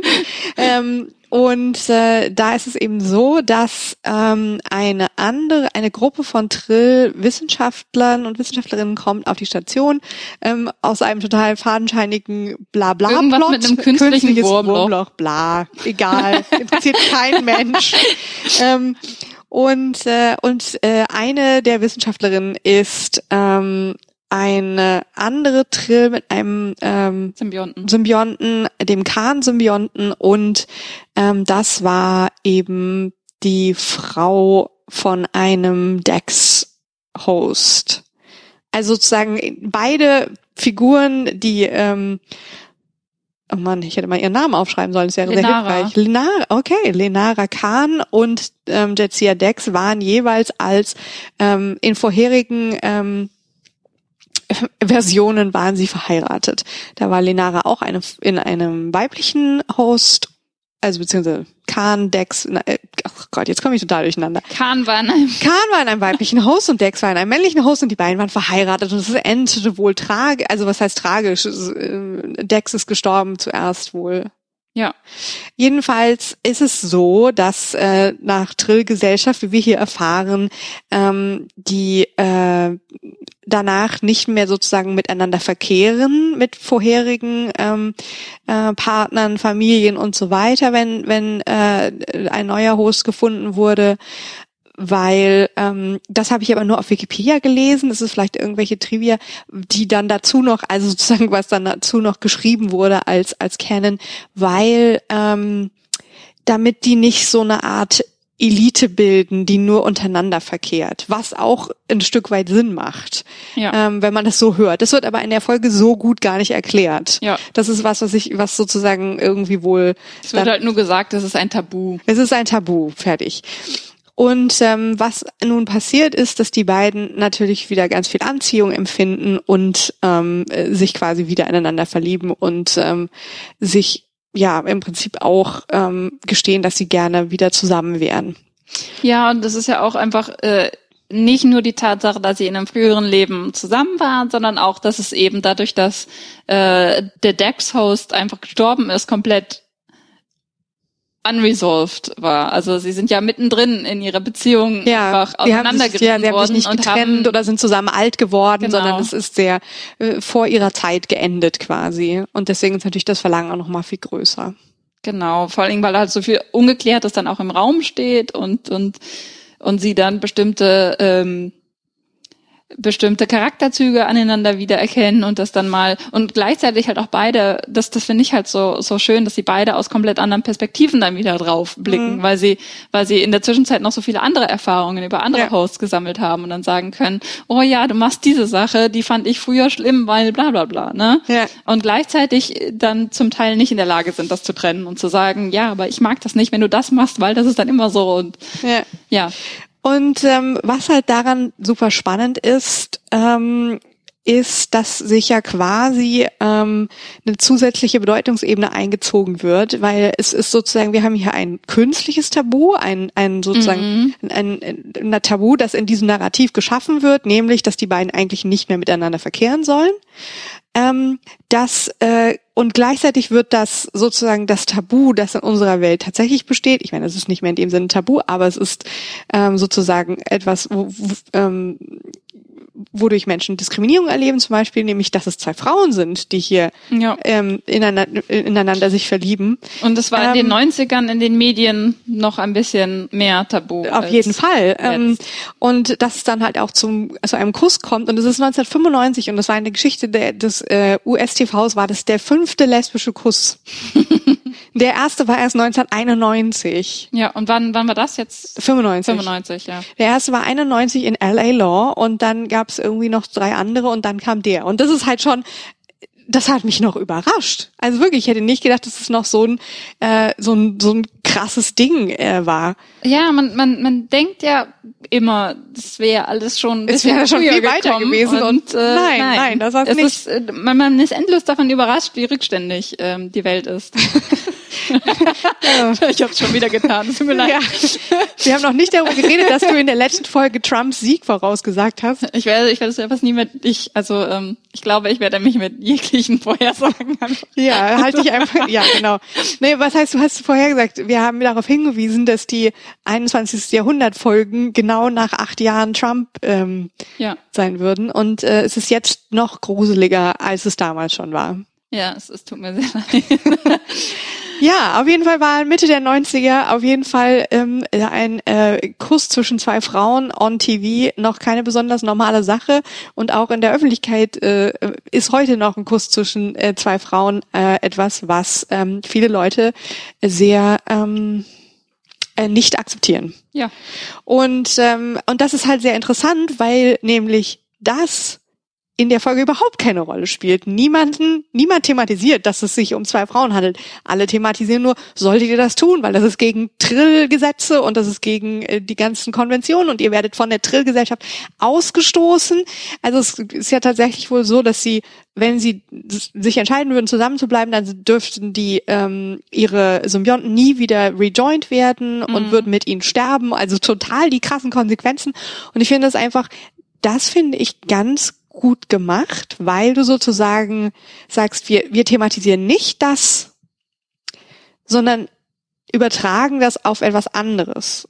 Ja, aber man so gleichzeitig Akzeptanz, also das ist halt die Sache. Du kannst das Thema, du kannst das Thema äh, behandeln und du kannst diese diese Unterdrückung, die dann da auch ja stattfindet, äh, behandeln und du kannst gleichzeitig Offenheit demonstrieren. Das ist nämlich die Sache. Das ist nämlich, hm. weil, weil, weil sonst ist Star Trek unglaublich heteronormativ. Absolut. Es ist immer unfassbar heteronormativ. Aber in dieser Folge hat, denkt sich niemand so, ach, mit einer Frau, sondern alle sind so, ach ja, wenn die da früher zusammen waren, warum dann nicht? Ja, es, ist Na, also, also, es wird gar keine Frage gestellt darüber. Ähm, genau, also es wird halt nur darüber geredet, sie waren früher zusammen, sollten sie wieder zusammenkommen. Auch, auch Kira zum Beispiel, die ja eigentlich relativ konservativ ist. Ja. Na, am Anfang haben irgendwie, äh, wo, wo ähm, Julian ihr das dann erklärt, warum das nicht funktioniert. Mhm. Und sie so, ja, aber wenn da jetzt mal wieder was passiert, und dann so, ja, aber da sind Regeln. Und ich so, ach, Regeln. Ne? Das ist ja. halt einfach diese, dieser Gedanke von wegen, hey, die waren doch früher verheiratet, warum sollten ja. die jetzt nicht mehr? Und, und das, das ist sehr, sehr gut gemacht, weil es halt ob einerseits dann auf einer Metaebene darüber redet, von wegen, wie ist das mit diesen Tabus und wie ist das schwierig, damit ja. zu leben und man wird nicht akzeptiert und gleichzeitig eben auf einer direkten Ebene sagen äh, und auch, auch darstellen, hey, zwei Frauen zusammen, niemand findet das komisch. Ja, genau, das ist irgendwie äh, total normal. Warum sollte sich darüber jemand aufregen? So, nudge, nudge. Und äh, gleichzeitig aber stellen sie trotzdem eine Situation dar, wo man sich halt fragen kann, hä, warum sollten zwei Personen, die sich lieben und die unbedingt zusammen sein wollen, warum sollten die nicht zusammen sein dürfen? Das ja. macht keinen Sinn. Und, ähm, und diese Message wird halt dann auch gesendet. Und das ist toll. Und ich, ich muss sagen, ich finde die Folge eigentlich sehr gelungen. Ich meine, man kann trotzdem natürlich noch Dinge finden, die verbesserungswürdig sind. äh, ich meine, wie du schon sagst, Star Trek ist normalerweise gibt's fast gar, also quasi gar keine LGBTQ, LGBTQ-Themen ähm, und sie sind da generell sehr heteronormativ, aber und auch bei den Trill, ich finde, und auch in der Folge ist es sehr, sehr ähm, auf Zweigeschlechtlichkeit fokussiert. Also es ist halt so, früher war ich ein Mann, jetzt bin ich eine Frau, ähm, aber es gibt nichts dazwischen. Also mhm. so, so Themen wie Agender oder, oder überhaupt, dass Gender nicht so eine Rolle spielt, aber es sind, sondern es sind immer diese zwei, ja, äh, zwei Pole. Ja, das ja, aber das sind auch Sachen, das haben wir auch schon vorher diskutiert schon, ja. über, über Dex, dass, dass, dass Dex halt so ein bisschen weird ist, wenn es dann darum geht, oh ja, ich bin ja jetzt eine Frau und ich bin jetzt jung und attraktiv und bist so, ja, das warst du vorher auch, weil du bist joint und dann halt diese ganzen ja. Sachen, dass halt, dass halt, dass halt, dass sie einfach noch nicht so weit waren, nee. an diesem Punkt. Muss man halt aber auch sagen, die, das waren die, auch, glaube ich, viele Serien in den 90ern ja, noch die nicht. Die Scriptwriter nicht so weit waren, sich irgendwie tiefer damit auseinanderzusetzen, was kann das bedeuten und, und halt oft ein bisschen platt gewesen sind, wenn es halt darum geht, Jetsia war mal Cursor und jetzt ist die Jetsia und ja. das, das ist, also ja. da, da hätte man, da könnte man irgendwie aus heutiger Perspektive deutlich mehr daraus machen, was so, was so ähm, so Fragen nach Genderfluidität äh, angeht und so weiter. Ja. Aber das wird natürlich nicht gemacht und das ist auch was, was man im Star Trek-Universum wohl einfach nicht finden wird. Na, mal sehen. Also Na, mal sehen. Ja, das stimmt. Es, es, kommt ja bald wieder was. Ja. Ja, nee, aber, aber ich finde das interessant. Das ist eine dieser Folgen. Äh, ich war ja relativ jung noch, als ich, als ich Deep Space Nine gesehen habe. Das heißt, ich hatte zum Beispiel bei unserem Voyager-Podcast ein viel besseres, eine viel bessere Erinnerung an, äh, wie das war, als ich das Original gesehen habe. Mhm. Und hier habe ich halt bei vielen Folgen, manche kann ich mich sehr gut daran erinnern, manche nicht. Und diese Folge ist immer bei mir geblieben. Ich fand die sehr, sehr großartig mhm. und mir ist die Metaebene vollkommen entgangen. Also als, als Kind. Ich fand das großartig. Ich habe mich sehr gefreut, dass die sich geknutscht haben. Ich habe mich sehr gefreut, dass das alles normal war und so. Aber ich habe halt auch nicht verstanden, dass das gleichzeitig diskutiert Über, wurde. Ja. Und das war halt auch mein, mein erstes, ähm, ich glaube tatsächlich, dass das erste Mal, dass ich irgendwie in, äh, auf, im Fernsehen, äh, dass dann eine gleichgeschlechtliche Beziehung gezeigt wurde mhm. und es wurde halt nicht thematisiert. Und dann war das für mich halt so, ja, natürlich nicht. Ja. Natürlich nicht. Und das erste Mal, dass ich danach irgendwas gesehen habe in der gleichgeschlechtlichen Beziehung und das wurde thematisiert, hat mich furchtbar geärgert. also ich war so wütend. Ich weiß, ich habe irgendwie bei bei Ellie McBeal Sie hat diesen. Da gab es übrigens ähm, dann, ich, es gibt nämlich eine eine Wikipedia-Seite Lesbian Kiss Episode, also die alle äh, alle äh, äh, TV-Episoden mit Küssen zwischen Frauen ähm, äh, auflistet. Und Ellie McBeal ist in den 90ern sehr oft dabei. Ja, aber da meine ich gar nicht mal mehr äh, äh, äh, lesbische Küsse, sondern Ellie McBeal hat irgendwann eine Beziehung mit einem Typen, der bisexuell ist. Und dann kommt sie nicht damit klar, dass er ja theoretisch äh, auch Männer knutscht und ist dann ganz bigott. Und dann ist es so ein bisschen, äh, die Bottomline ist dann am Ende so, ja, sie kommt halt nicht über ihre Bigotterie äh, hinweg, es ist ein bisschen schwer. Und ich habe mich so geärgert über diese Folge. Ich habe die gesehen, da war ich irgendwie zwölf vielleicht. Und ich fand es unglaublich furchtbar, weil das, was die diese, diese Lenara-Folge für mich unglaublich prägend war. Einfach so, ja, es ist so und ja, es ist völlig normal und nein, ihr müsst das nicht thematisieren und es gehört dazu und es macht keinen Unterschied. Mhm.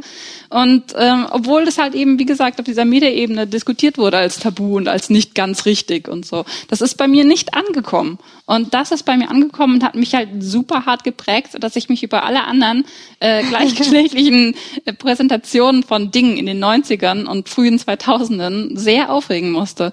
Und das, ist, das finde ich so nett. Also ich finde es halt so schön, dass dann sowas kommt, was einen so prägt. Und das ist halt ein bisschen ähnlich wie bei TOS, eben einfach diese diverse Crew, mhm. die halt sehr tokenisch ist, aber ja. halt für sehr kleine Kinder, wie ich war. Ich habe angefangen, TOS zu gucken, da war ich drei oder vier. Einfach mhm. super wow. prägend Star Trek Baby. Äh, super prägend ist als so ist die Welt. Mhm. Und dass ja. wenn du dann andere Präsentationen bekommst, die sich da so ein bisschen dagegen gegen sträuben ja. oder oder das ein bisschen komplizierter darstellen, äh, erstmal diesen Realitätsschock hast, dass du so bist, mhm. Moment, das ist nicht oh, ja. ja, ja. Ja, ich habe irgendwann später gelernt, ähm, dass das alles gar nicht so einfach ist und war dann sehr traurig. das kann ich gut verstehen. So, ähm, jetzt haben wir relativ ausführlich über Jetsia geredet. Ähm, machen wir mit einer anderen Figur weiter. Ja, also ich denke, wir können dann direkt anschließen mit mit Cisco, weil die sind ja auch ähm die sind ja auch gut befreundet. Ja, ja wir gehen Nein, ich mein, Cisco wir machen gerade so ein so ein äh, äh, Six Degrees of Separation von Worf, Worf unterhält sich mit Jazia. Jazia hat diese und jenen Geschichten und sie mag genau, Cisco. Sie mag Cisco. Ähm, ja, Cisco in der vierten Staffel. Ähm, also zum einen ist es natürlich so, dass er einfach sehr oft, also er ist mittlerweile so richtig, ähm, er ist so eine richtige Führungs Figur gew geworden. Ja, er ist angekommen.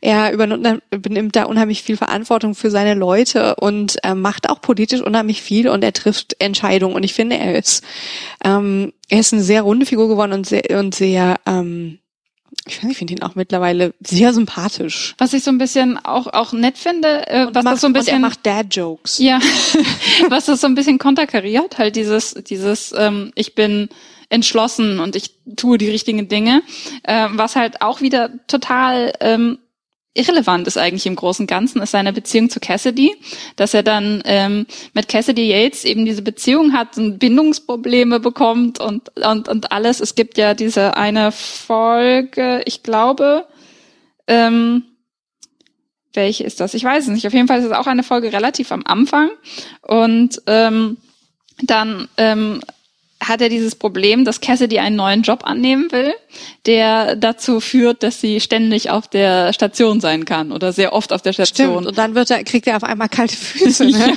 ja. Genau. Und dann, und, dann, so denkt, ach, und dann, und das ist so unglaublich, also, aber ich finde, ich finde das sehr, ich finde das sehr, sehr nett, weil es, weil er sich ja konträr zu dem verhält, wie er eigentlich professionell ist. Ja. Und alle ihn irgendwie so ein bisschen abholen müssen und, und vor allen Dingen Jake ihm so zureden muss. Ja.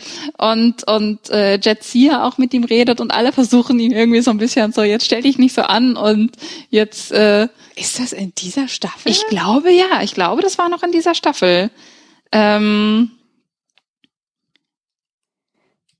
ich denke, das. Weil äh, es kommt ja noch was. Äh, ich, ich, glaube, das war, das war in, in der fünften Folge. Das war in der fünften mhm. Folge, während, während Kira mit Ducat einen Roadtrip macht. Ah, das ist richtig, ja. Genau. Während Gul Ducat seine Tochter töten will, dann aber doch nicht. ähm, Ducat Problem. Was, was genau, was Gul, Gul Ducat halt so den lieben langen Tag macht.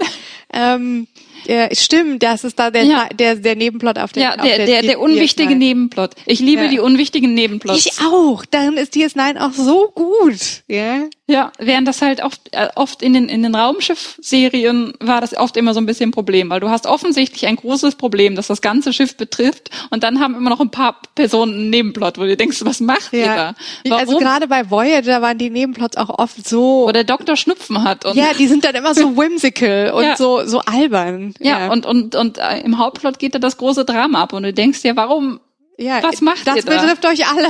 ja, und, und hier ist es halt wirklich, dass, dass Kira und Ducat machen halt diesen Roadtrip und haben ganz andere Adventures und währenddessen passieren halt Kleinlichkeiten auf der Station, dass, dass äh, ähm, Cisco nicht damit klarkommt, dass, äh, dass äh, Cassidy letztendlich sagt, ja, ich ziehe jetzt hier hin und er ist so, oh mein Gott, oh, ja. Gott, oh, oh nein.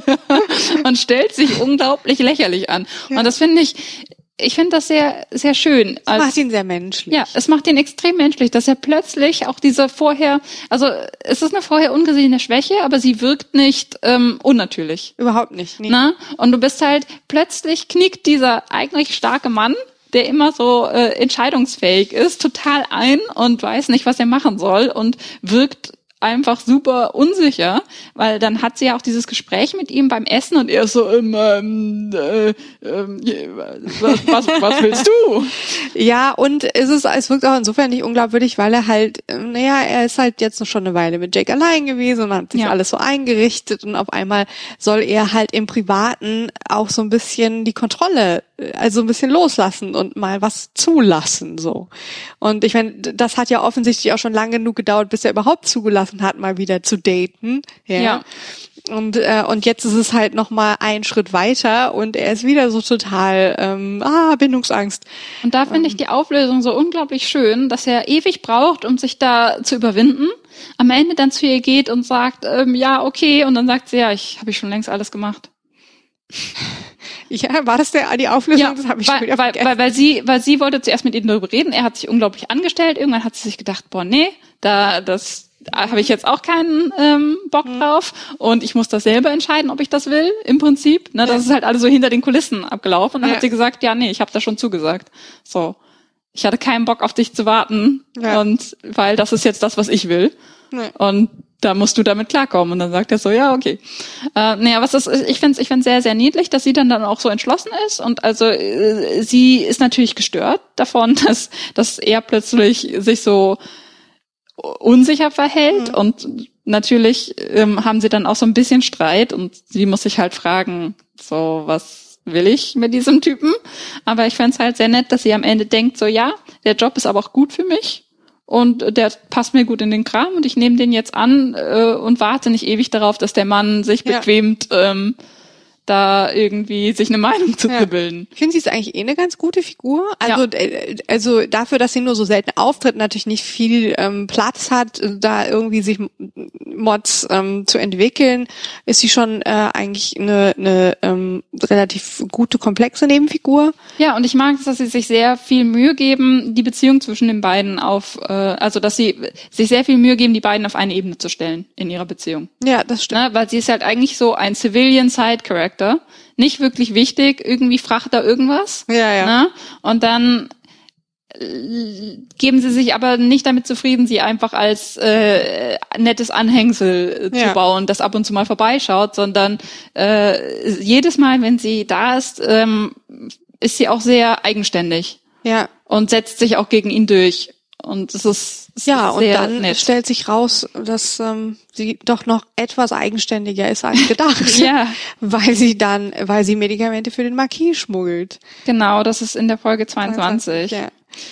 Äh, ähm, das ist auch die Folge, wo Eddington. Genau, wo, wo wir ja. endlich erfahren, was eigentlich mit Eddington nicht stimmt.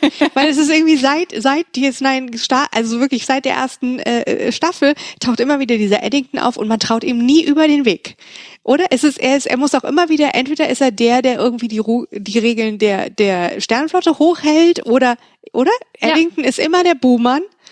Und ja. jetzt ist er auf einmal bei Maki. Ja, beziehungsweise er ist halt so ein bisschen. Er ist auch immer die zweite er, er Geige. Bisschen, er ist ein bisschen schwer zu fassen und es ist ja am Anfang, aber das ist ein bisschen ironisch, weil am Anfang taucht er ja auf und er ist der, der sagt, nein, Starfleet, wir müssen Starfleet folgen und alle ja, genau. anderen sind so, nein, wir, wir fliegen jetzt in den Delta-Quadranten und machen Blödsinn. Ja. Und er ist so, nein, Starfleet. Und dann arrangiert er sich irgendwann damit ja. und, und dann bricht er halt in die komplett andere Richtung. Ja, und das ist aber, ich fand auch eigentlich, das ist eine schöne Überraschung, dass dann auf einmal es Eddington ist, der bei Marquis ist. Und ja. äh, was ich irgendwie auch, also ich fand dann so dieses, oh, Cassidy jetzt schmuggelt für den Marquis, aber natürlich nur Medikamente, weil sie ist ja eine gute. Und wir aber fanden aber nicht warum. Ja. Und ich fragte mich dann, finde ich das gut oder schlecht? Ist es dann einfach nur so, das ist so? Und ich habe meine Gründe und jetzt gehe ich ins Gefängnis und ich will, dass, dass wir eine Zukunft haben. Ich komme zurück. Und das finde ich an sich irgendwie eine ganz spannende Entwicklung und ähm, auch irgendwie, ähm, sie, sie macht, sie, sie macht es sehr cool. Ja, sie sagt, ja, das ist so und ich muss jetzt dafür die Konsequenzen tragen. Ähm, aber wir erfahren überhaupt nicht, was der Hintergrund dafür ist. Ja, ich, also ich denke, einerseits war es, weil sie nicht genug Platz dazu hatten. Na, also ich denke, das ja, ist der, der Hauptgrund. So sie hatten halt einfach keinen Platz. Aber also wie du bin ich da auch so ein bisschen gespalten, weil weil einerseits fehlt das, andererseits macht das eine sehr starke Szene, wo Cassidy ja. nicht das Bedürfnis hat, sich gegenüber sich zu erklären. in irgendeiner Form ja. zu erklären oder zu rechtfertigen. Ja. Sie sagt nur, ja, das habe ich gemacht, du hast mich jetzt erwischt. Ja. Und jetzt? Ne? Ja. Also, dass, dass sie nie und, und das macht sie halt so stark, im, äh, gerade auch im Zusammenspiel mit Cisco, dass sie nie vor ihm einknickt. Nie. Mhm. Dass sie, dass sie, und, und damit, damit gibt sie ihm auch unglaublich viel als, als, das, als, als, als sein, sein Counterpart mhm. im, im Privaten. Dass sie sich die ganze Zeit gegenseitig umgarnen und dass sie auch die ganze Zeit äh, gegenseitig großen Respekt voreinander haben. Und ähm, und dann ist er halt in dieser Position, wo er sie in den Knast setzen muss ja. und nicht so ganz weiß, was er damit machen soll. Und auch äh, stark komprimiert ist dadurch. Und ich, ich mag das auch in dieser Folge, wo, wo, wo relativ schnell der Verdacht aufkommt, dass sie das macht, ähm, dass, dass er dann da sitzt und sich überlegt, ja, und alle anderen sich auch überlegen, können, können wir ihm das einfach überlassen mhm. oder nicht? Ne? Kann, ist er jetzt in der Lage, Entscheidungen zu treffen, da, weil er es sehr persönlich nimmt? Ja. Und dann ist halt der der Verrat, also der richtige Verrat noch auf einer ganz anderen Seite. Ja, was ich lustig fand oder cool fand an der Folge war, dass er im Prinzip immer mal wieder so ein bisschen dumm dasteht. Ja. Also dass er jetzt nicht so der ähm, ja, er ist vielleicht er, der moralisch Überlegene oder er hat das Gesetz auf seiner Seite, aber äh, aber letzten Endes kann er ihr gar nichts und sie äh, äh, ist ihm immer noch selbst als sozusagen eine, die das Gesetz gebrochen hat oder so, ist sie ist ihm halt irgendwie komplett auf Augenhöhe. Ja. Ähm, und und er ist dann eher so, dass er deswegen halt auch so, ja, ich denke mal, das ist jetzt okay. Also so ja, dann gehst du jetzt ins Gefängnis und dann schauen wir mal. Das war jedenfalls sozusagen, das ist nicht das, was er sagt, aber das ist der Eindruck, den ich am Ende habe ja. von ihm, dass er halt wirklich fast immer noch beeindruckt von ihr ist, obwohl sie was getan hat, was in seinem Regelwerk falsch ist. Ja, das ist also, das ist auch was, da möchte ich später nochmal drüber reden mit, ähm, mit Bashir und O'Brien, dass diese Folge endet mit, es ist was passiert und wir müssen das irgendwann mal darüber reden und das ist alles so jetzt nicht okay, aber wir kommen hier auch nicht überein und ich kann auch nicht behaupten, dass ich derjenige bin, der im Recht ist und du mhm. kannst nicht behaupten, dass du diejenige bist, die im Recht ist. Mhm. Und ähm, tja, jetzt. Ja. Und ich muss meine Pflicht tun und du musst bestraft werden und es ist alles so ein bisschen suboptimal. So, das ist halt so ein Ding, was endet mit einem to be continued. Ne? Ja. Also es, es, löst sich nicht sauber auf. Ja. Und das finde ich unglaublich. Ich mag das an, an Folgen, die sich einfach nicht sauber auflösen, gerade im Vergleich zu diesen ganzen Raumschiff-Star Trek-Sachen, wo, je, wo alles immer am Ende schön verknürt werden muss. Happy End. Das ist halt einfach, so ist von wegen, ja, das ist jetzt nicht so geendet, wie wir uns das alle vorgestellt haben. Ja. Ja, das finde ich eh. Also auch wenn natürlich auch Deep Space Nine äh, als äh, eine Serie seiner Zeit und ähm, und äh, eine Star Trek Serie irgendwie noch sehr oft man dieses Gefühl hat, okay, da ist da jetzt was ziemlich krasses passiert und es hat auch ein Stück weit eine Konsequenz, ist es trotzdem so, dass man in der nächsten Folge nicht mehr so viel davon merkt oder so. Ja. Ähm, ja, und äh, Cassidy Yates ist ja jetzt erstmal weg vom Fenster weg. bis Ende der Staffel. Ja. Aber ja. Ähm, aber wenn wir über Cisco reden, würde ich gerne äh, kurz wieder an den Anfang springen und über die Folge drei sprechen. Ähm, The Visitor. Oh, oh ja. Äh, The Visitor oder der Besuch. Ähm, äh, eine Folge, die sehr überrascht, auch gerade nach der der Einstiegsdoppelfolge, wo so Politik und äh, das große Ganze und es hat halt nichts mit irgendwas zu tun. Und es hat nichts mit irgendwas zu tun. Man wird da reingeworfen und denkt erstmal, was passiert hier? Und das finde ich aber so stark, weil und das sind es gibt in jeder Star Trek Serie gibt es solche Folgen. Und ich finde immer, ich finde, dass sie oft sehr stark sind. Und ich finde ja. ähm, The Visitor eine unglaublich schöne Folge. Aber es kommt, also es vom, vom, vom, vom Pacing her wirklich ein bisschen sehr seltsam. Also du bist halt diese, diese erste Doppelfolge, die da sagt, okay, in dieser Staffel geht es um Krieg mit den Klingonen, ein neues kardassianisches, eine neue kardassianische Regierung ja. und ähm, jetzt gehen wir zu Jake Sisko. Ja, und jetzt sehen wir Jake Sisko als alten Mann. und man ist so, what? Was passiert hier?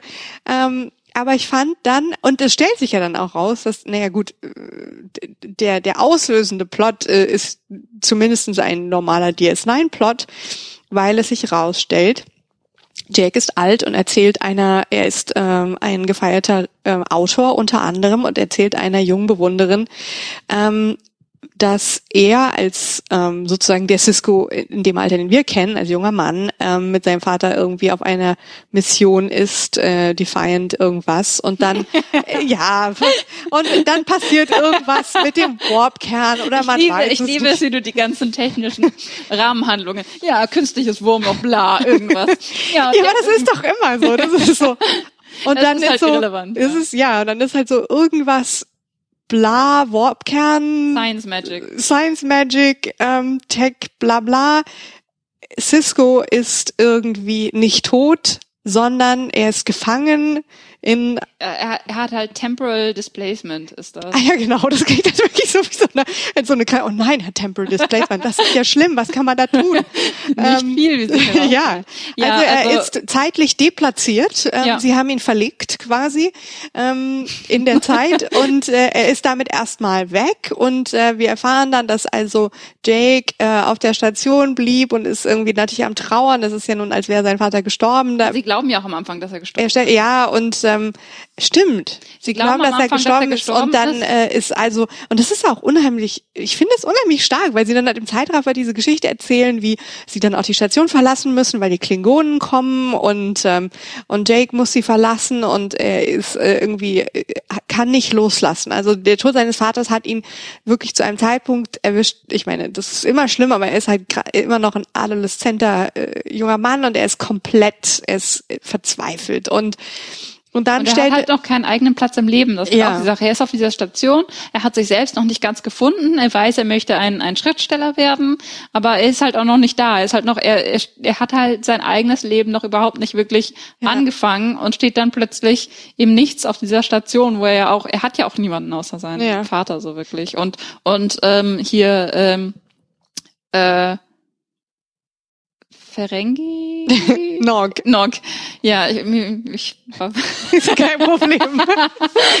und, und Nog ist ja in, in, bei, bei dem Zeitpunkt schon in der äh, in der Sternenflotte, das heißt, der ist halt auch nicht da. Na, und ja. das heißt, er sitzt halt ganz alleine plötzlich auf dieser Station, ohne ohne irgendwen. Ja, und ähm, dann wird halt sein Leben so weitererzählt. Ähm, ich kann jetzt tatsächlich die, den genauen Ablauf nicht mehr nacherzählen, aber wir wollen ja auch nicht irgendwie die komplette Folge aber ich nacherzählen. Ich finde das sehr, sehr gut, wo, wo am Anfang halt alle glauben, äh, Cisco ist wirklich tot. Ja. Und äh, das dann anfängt mit diesen mit ja, diesen Displacement-Episoden, weil dass er auf einmal seinen Vater sieht. Genau. Weil Cisco wurde in der Zeit irgendwie ähm, ist irgendwie in der Zeit gefangen und kommt halt nur für kurze Episoden raus im Prinzip. Das heißt, er altert auch nicht. Für, sie, für ihn sind das nur kurze äh, kurze Flashes. Ja. während Jakes ganzes Leben passiert. Und das erste Mal taucht er dann plötzlich auf am Fuß von Jakes Bett und Jake ist total verstört und, und hat seinen Vater gesehen und niemand will ihm das glauben. Beziehungsweise er weiß auch nicht wirklich, ob das wirklich passiert ist oder er sich das nur vorgestellt hat. Und alle denken, ja, du trauerst, bis, bis es dann nochmal passiert und er ihn dann auf die Krankenstation bringt und alle sind, oh. Und alle so, huch, hm, da liegt er. Und dann ist er wieder weg. Und ähm, äh, Jake reimt sich im Laufe seines Lebens zusammen, dass ähm, sein Vater ähm, an, durch ihn gebunden ist in diesem genau. Displacement. Weil sie glauben zuerst, er ist an die Station gebunden, deswegen ist Jake auch ganz, ganz traurig, als sie dann die Station verlassen müssen ja. und dann stellt sich raus, nein, er taucht weiter auf. Er taucht weiter auf und ähm, zunächst äh, schafft es halt Jake so ein bisschen sein Leben zu leben und schreibt irgendwie auch ein erfolgreiches Buch und hat eine Verlobte. Aber nachdem er dann realisiert, dass sein Vater an ihn gebunden ist, fängt er an, äh, ja, lässt er alles andere schleifen. Seine Verlobte äh, ist dann auch hinfällig. Ähm, also da, diese Beziehung wird dann äh, beendet er oder kommt zu einem Ende, weil er sich nur noch darauf fokussiert, ähm, sozusagen alles zu lernen über hier Technik, bla bla einfügen. Ähm, über irgendwie Quantenphysik oder was auch immer er dann lernt, ähm, damit er einen Weg finden kann, seinen Vater zu retten aus diesem Temporal Displacement. Und und äh, es gibt, es kommt dann dazu, dass er mit äh, seinen ja, mit den ehemaligen Weggefährten Dex und Nog und ist nicht Begier auch dabei. Begier. Und alle haben irgendwie ganz tolles äh, Alters-Make-up, weil alle sind ja schon. Man hat irgendwie das Gefühl, Begier und, und, und Dex sind verheiratet oder so. Die wirken so ein bisschen wie ein altes Paar. Das war ganz Ja, aber es wird nicht weiter ausgeführt. Es ist auf jeden ja. Fall, natürlich macht es sehr viel Spaß, sie dann irgendwie als alte Mensch zu sehen. Und ähm, das ist so ein bisschen wie in dieser Voyager-Folge, wo, wo, wo ähm, Kim, Harry Kim dann so alt ist egal, ich will jetzt nicht, aber äh, wo er auch irgendwie jahrelang versucht, so einen Fehler äh, zu korrigieren. Ah, ja, ja, ja, ja. ja wo er die falschen Daten eingegeben hat und deswegen. Und deswegen sind alle gestorben. Ja, genau. Und, ja. Was äh, halt so passiert. Was, ja. Und äh, ja, und dann äh, will er nämlich diesen Unfall nachstellen und äh, hofft dadurch, ähm, die Verbindung zu seinem Vater aufzubauen, was auch klappt, aber dann doch nicht. Und, ähm, und Cisco sagt ihm, du musst mich loslassen und ähm, du musst dein Leben leben. Und das, das sagt er auch schon davor. Und, und das ist halt irgendwie, was ich finde, was in dieser Folge so schön ist und was so spannend ist, ist einfach, die Beziehung zwischen dem Vater und dem Sohn, die halt zu einem Zeitpunkt unterbrochen wurde, wo sie halt einfach, wo halt einfach der Sohn noch nicht so weit war, loslassen zu können und und diese, wie halt sozusagen diese Trauer sein komplettes Leben ähm, beeinflusst. Und ich finde das, ähm, ich finde das, und ich liebe ich auch, das also toll thematisiert, wirklich. Ich finde das, dass er, dass selbst ein alter Mann im Prinzip noch immer diese Wunde spüren kann, dass er es nicht verwunden hat, seinen Vater nicht mehr zu haben. Also ich finde, das ist zwar, das ist zwar sehr traurig und das ist nicht sehr optimistisch, was Trauerarbeit angeht, aber es ist halt einfach, dass, ähm, dass wir Dinge unser ganzes Leben mit uns rumtragen können und dass ähm, selbst der alte Mann irgendwie nur immer noch diesen, diesen, diesen jungen, im Prinzip ist er ja noch fast ein Teenager, in sich trägt, der nichts anderes möchte, als nochmal von seinem Vater in den Arm genommen zu werden. Und ich finde das, ich finde das toll thematisiert.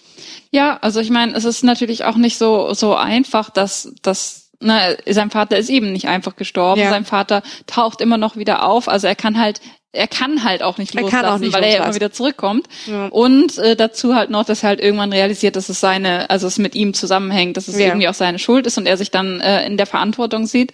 Ähm, nee, aber es ist auch eine sehr schöne Metapher, dieses nicht loslassen können, dass er halt einfach immer wieder zu ihm zurückkommt.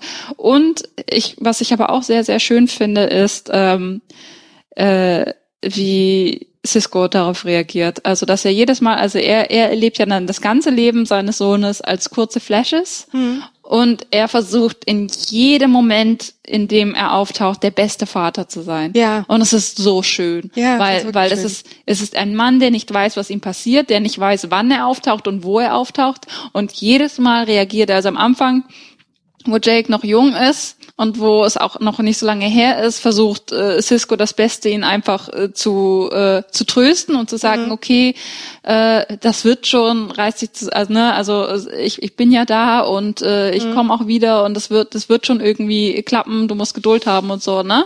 Und mhm. später, als er dann merkt, dass die Abstände immer größer werden, äh, hat er eigentlich schon in kürzester Zeit äh, konzentriert er sich nämlich nur auf das Wesentliche und zwar seinen Sohn zu bestärken. Und ja. wenn, wenn er dann auftaucht, wo Jake die Verlobte hat und ein Buch geschrieben hat. Er hat irgendwie, keine Ahnung, 15 Minuten und ist so, wow, das ist ja alles ganz Ich bin toll. so stolz auf und dich. Und ich bin ja. so stolz und es freut mich, dich zu treffen und es freut mich alles und versucht halt, ne, also dieser Mann muss ja eigentlich unglaublich verstört sein und verängstigt, weil er nicht weiß, wo er auftaucht und nicht weiß, was mit ihm passiert. Ja. Und, und äh, während alle anderen Jahre Zeit haben, sich damit äh, das zu verstehen, so dass für ihn nur kurze Momente, wo ihm irgendwer irgendwas sagt. Mhm. Und er versucht halt einfach in jedem Moment der beste Vater zu sein. Das ist so, so schön. Das, also, und, und das dann halt auch die, dieses Experiment ganz am Ende ähm, äh, ähm, beschließt Jake, dass er sterben muss und er muss das timen mit dem Moment, wo sein Vater auftaucht. Das heißt, er stirbt in Anwesenheit seines Vaters und es klappt und und ähm, Benjamin wird zurückgeworfen zu dem Moment, wo er verschwunden ist, aber halt mit dem ganzen Wissen, das er gehabt hat. Und es ist so schön emotional, dass er plötzlich wieder seinen jungen Sohn, also zuerst ja. sieht er seinem alten Sohn beim Sterben zu und dann hält er plötzlich wieder seinen jungen Sohn in, in den Armen und weiß halt, weiß halt um all das Leid, was, was er ihm gerade erspart hat und durch was, durch was er in einer anderen Realität gegangen ja. ist. Und es, und du siehst, also es ist auch unglaublich gut gespielt, du siehst, wie ihm da das Herz bricht wirklich und wie er, wie er halt weiß, ne, also die ganze Zeit über ist bei, ist bei ihm ganz klar der Fokus, er muss sein Kind beschützen und mhm. dass das auch nie aufhört und das finde ich unglaublich ja. schön. Ja, also ich muss sagen, ich ja, ich finde die Folge unheimlich stark, auch wenn sie an dem zu dem Moment in der Serie sehr überraschend kommt und ja. auch so ein bisschen mal so ein bisschen drüber stolpert, denkt so okay, was ist jetzt mit dem ja. ja, aber dann wiederum ist halt klar, dass sie relativ früh kommen musste, äh, damit, äh, damit also um nicht zu viel äh, vorzugreifen und so, ne? Also ja. weil ich denke, es ist auch um um die Leute ein bisschen auf die Folter zu spannen, ja. so. Ja, aber weil es halt auch weiter in die Zukunft immer führt und sie die Station verlassen müssen und alles und sie mussten das zu einem sehr frühen Zeitpunkt ja. tun, bevor sich der der Plot zu weit entwickelt. Das ist äh, richtig, ja. Aber das ist, es wirkt schon sehr sehr merkwürdig, so nach dieser Doppelfolge so hierum geht's. Jetzt etwas völlig anderes. ähm, ja. Ja, und die, dann gibt es noch eine, eine wichtige Cisco-Folge und das ist ähm, äh, hier äh, Folge 17. Folge 17. Ähm, ah ja, genau. Äh, wo äh, auch mal wieder äh, Blast from the Past.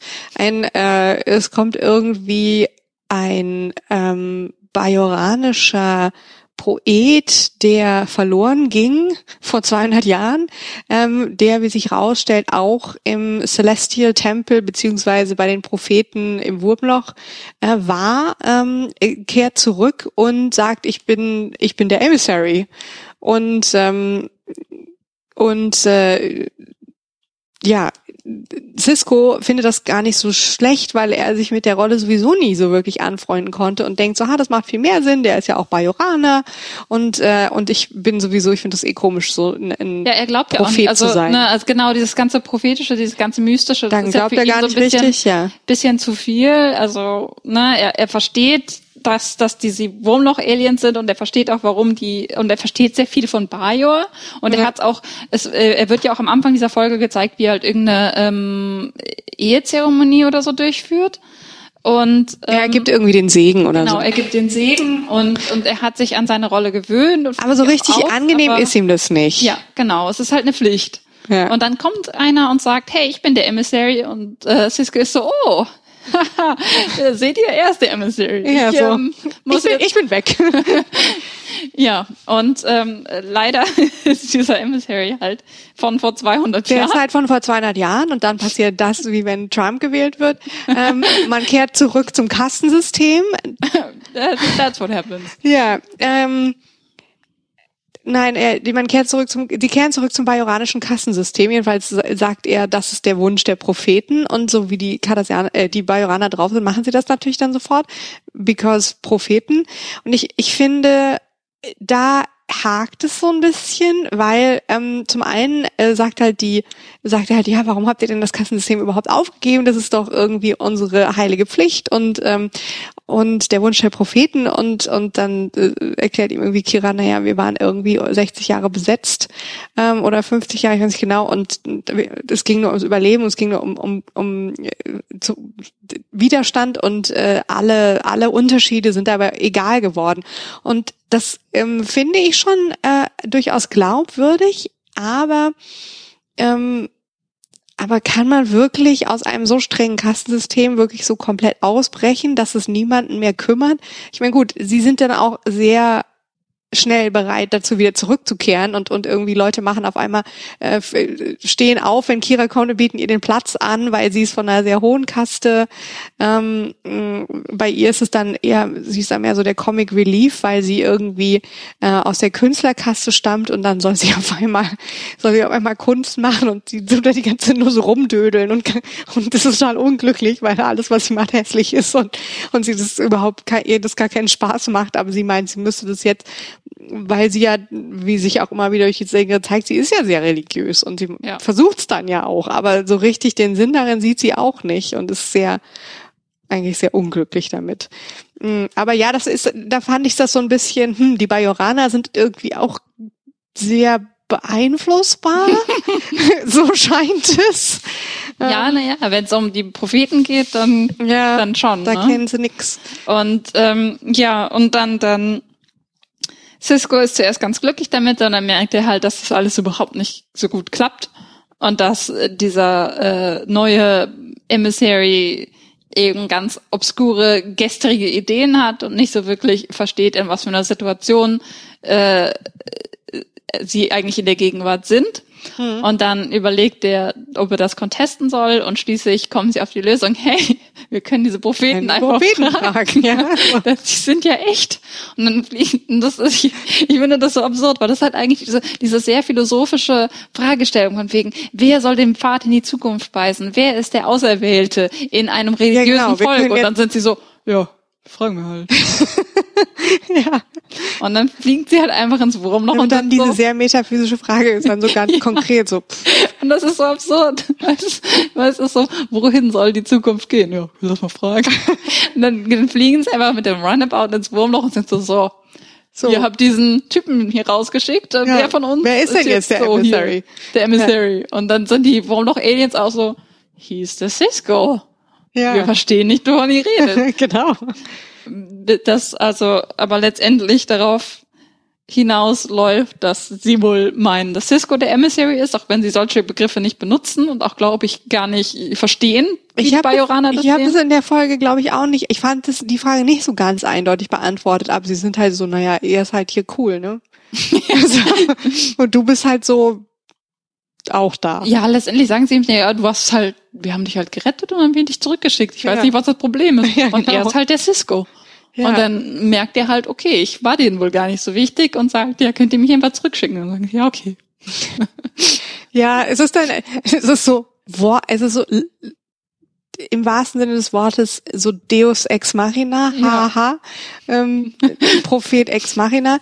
Es ist mhm. sehr albern, aber irgendwie lustig. Ja, auf jeden Fall. Aber ich meine, letzten Endes hat man das Gefühl, es ist wirklich nur eine Folge, die nochmal so gestrickt war, um nochmal diese, diese Emissary-Frage jetzt mal so ein für alle Mal zu beantworten. Es geht in dieser Folge um nichts, also alles ist komplett irrelevant. Das Einzige, worum es geht, ist, dass Cisco einsehen muss, dass Cisco diesen Job nicht nur machen, macht, weil es seine Pflicht ist, sondern auch, dass er davon überzeugt ist, dass er der Richtige für den Job ist. Mhm. Weil es, er, er hat es zwar gemacht und er hat sich da auch sehr gut eingefunden, aber es geht darum, nochmal zu sagen, vor allen Dingen auch in Bezug auf das, was dann äh, folgt in ähm, ja, in der nächsten Staffel, glaube ich auch, äh, dass er halt einfach versteht, dass er wirklich der Richtige für den Job ist und dass er derjenige ist, der sich um Bajor kümmern soll und nicht irgendwer anders. Mhm, ja. Und das ist halt äh, in der Hinsicht eine sehr wichtige Folge.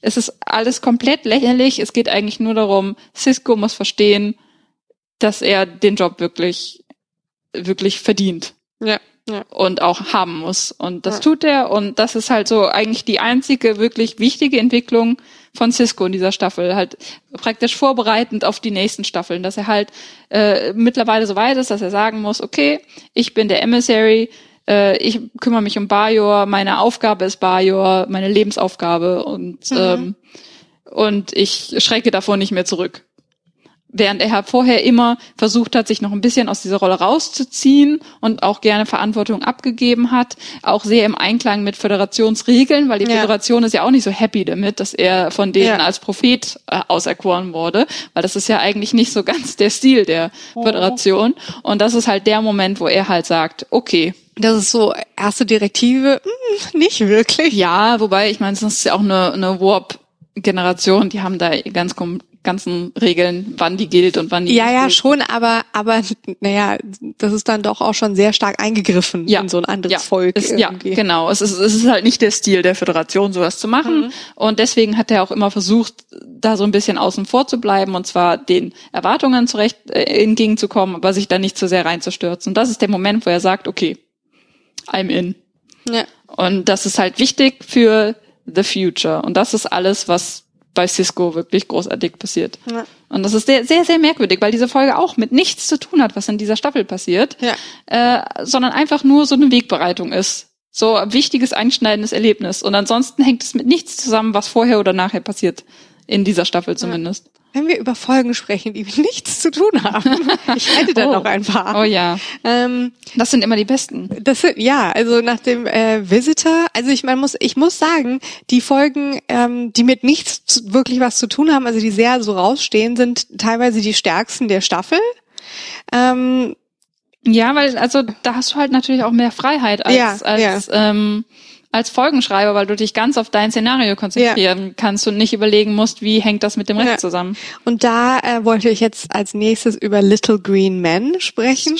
Es ist so gut. Es ist Folge 8 und ähm, äh, es ist eben eine äh, äh Folge, die sich um Rom, Quark und Nog dreht, die auf dem Weg zur Erde sind, ähm, in einem Raumschiff, das ähm, der berühmt-berüchtigte Cousin Gala, ähm, der nie auftritt, sondern immer nur, über den immer nur geredet wird, ähm, Quarks Cousin Gala ihm äh, seit Jahren versprochen hat und jetzt endlich gegeben hat. Quark will also äh, äh, Nog zur Sternenflotte, äh, zur Akademie. Quark, Cousin Gala ist ja auch der, der in der ersten Doppelfolge hat er ihm irgendwie einen, einen Disruptor geklaut, den, den äh, den äh, Quark in so einer Kiste aufbewahrt und als die Klingonen äh, an Bord kommen, will er sich da und damit verteidigen und da ist dann nur so ein Zettel drin, ich schulde dir einen Disruptor ah, oder so. ja, ja, stimmt. Oder, oder es war der... Also er ist auf jeden Fall so ein Running Gag, Cousin ja. Ja, also ähm, er tut ganz selbstlos und familiär und will Nock und Rom zur Erde fliegen, ähm, damit äh, Nock da zur Sternenflottenakademie gehen kann.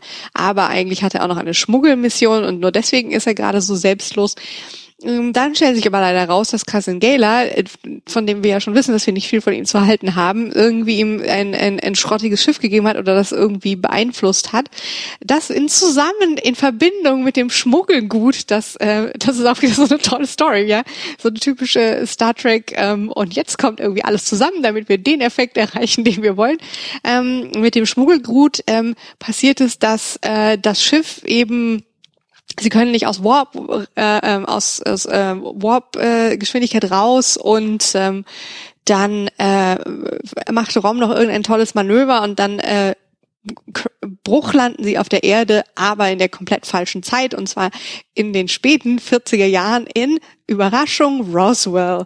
Und äh, damit äh, greifen sie dann halt total schön tief in diese Alien Pulp der 50er Jahre Kiste und dann sind halt ähm, werden Rom, Quark und Nog ähm, vom Militär sind sie äh, sozusagen aufgegriffen worden und sind dann in Roswell da in der Militärstation und werden halt für Marsmenschen gehalten.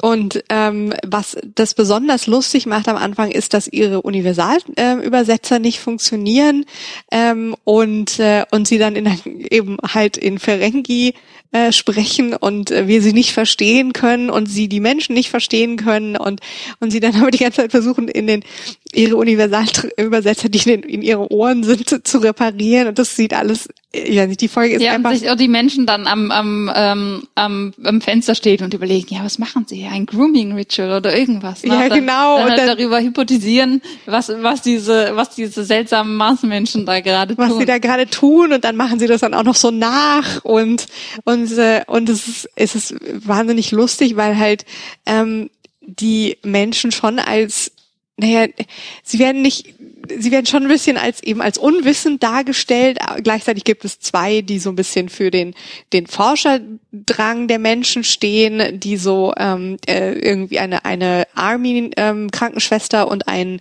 ein Wissenschaftler, die dann versuchen mit ihnen zu kommunizieren und die unheimlich begeistert davon sind, ähm, dass äh, als sie verstehen, dass da dass sie aus der Zukunft sind. Ähm, Und äh, was ich an der Folge, abgesehen von den ganzen schönen absurden Situationen, die da entstehen, ist, stellt sich dann auch noch raus, dass Odo mit von der Partie ist, weil er sich an Bord versteckt hatte, weil er schon vermutet hat, dass da dass Quark was schmuggelt. Und er ist dann äh, und er hat sich dann in einen, einen äh, deutschen Schäferhund verwandelt. Ähm, und äh, also es gibt ganz viele schöne absurde Situationen, aber was ich halt ähm, ganz lustig oder ganz interessant finde und der, was der Folge auch noch so eine so eine so eine bisschen Tiefe gibt, ist, dass sie ähm, also äh, Quark hat dann natürlich alle möglichen Ideen, wie er daraus Profit schlagen könnte, weil er halt eben Quark ist. Aber gleichzeitig stellen sie fest, dass dass sie gar nicht glauben können, wie schlecht die Menschen mal erstens zu zu ähm, anderen Alienrassen sind, weil sie wollen ihn dann äh, irgendwie äh, wollen dann äh, ihn quasi mit Folter rausfinden, was sie denn nun wirklich auf der Erde wollen und ob sie eine Invasionsflotte dabei haben. Und gleichzeitig ähm, äh, machen sie irgendwie Atomwaffentests, die halt ja in, in der Zeit in Nevada gemacht wurden. Äh, ähm, und und und Quark ist so, oh mein Gott, wie können sie denn sowas Verrücktes tun? Die tun sich ja selber vergiften und ihren Planeten und warum sollte man sowas, sowas tun? Und jetzt so völlig, so völlig, ähm, äh, was, diese Menschen sind ganz anders als die, die ich kenne. Er ist halt völlig entgeistert. Er ist entgeistert, das macht überhaupt keinen Sinn, was sie da tun.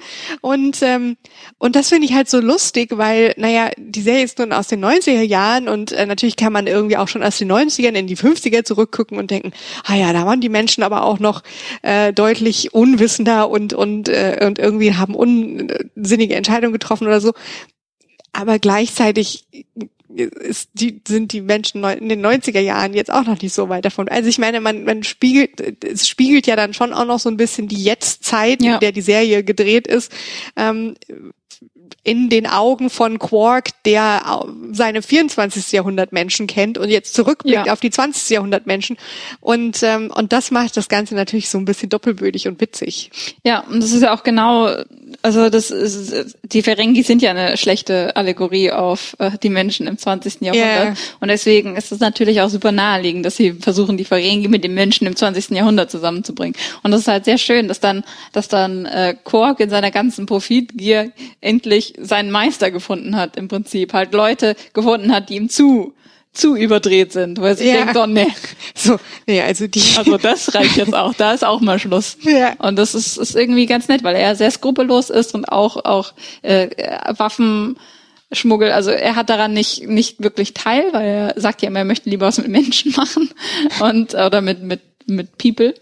Ähm, aber aber er hat ja sehr viele moralische Grauzonen und das ist dann so der Moment, wo er denkt so, nee. Ja.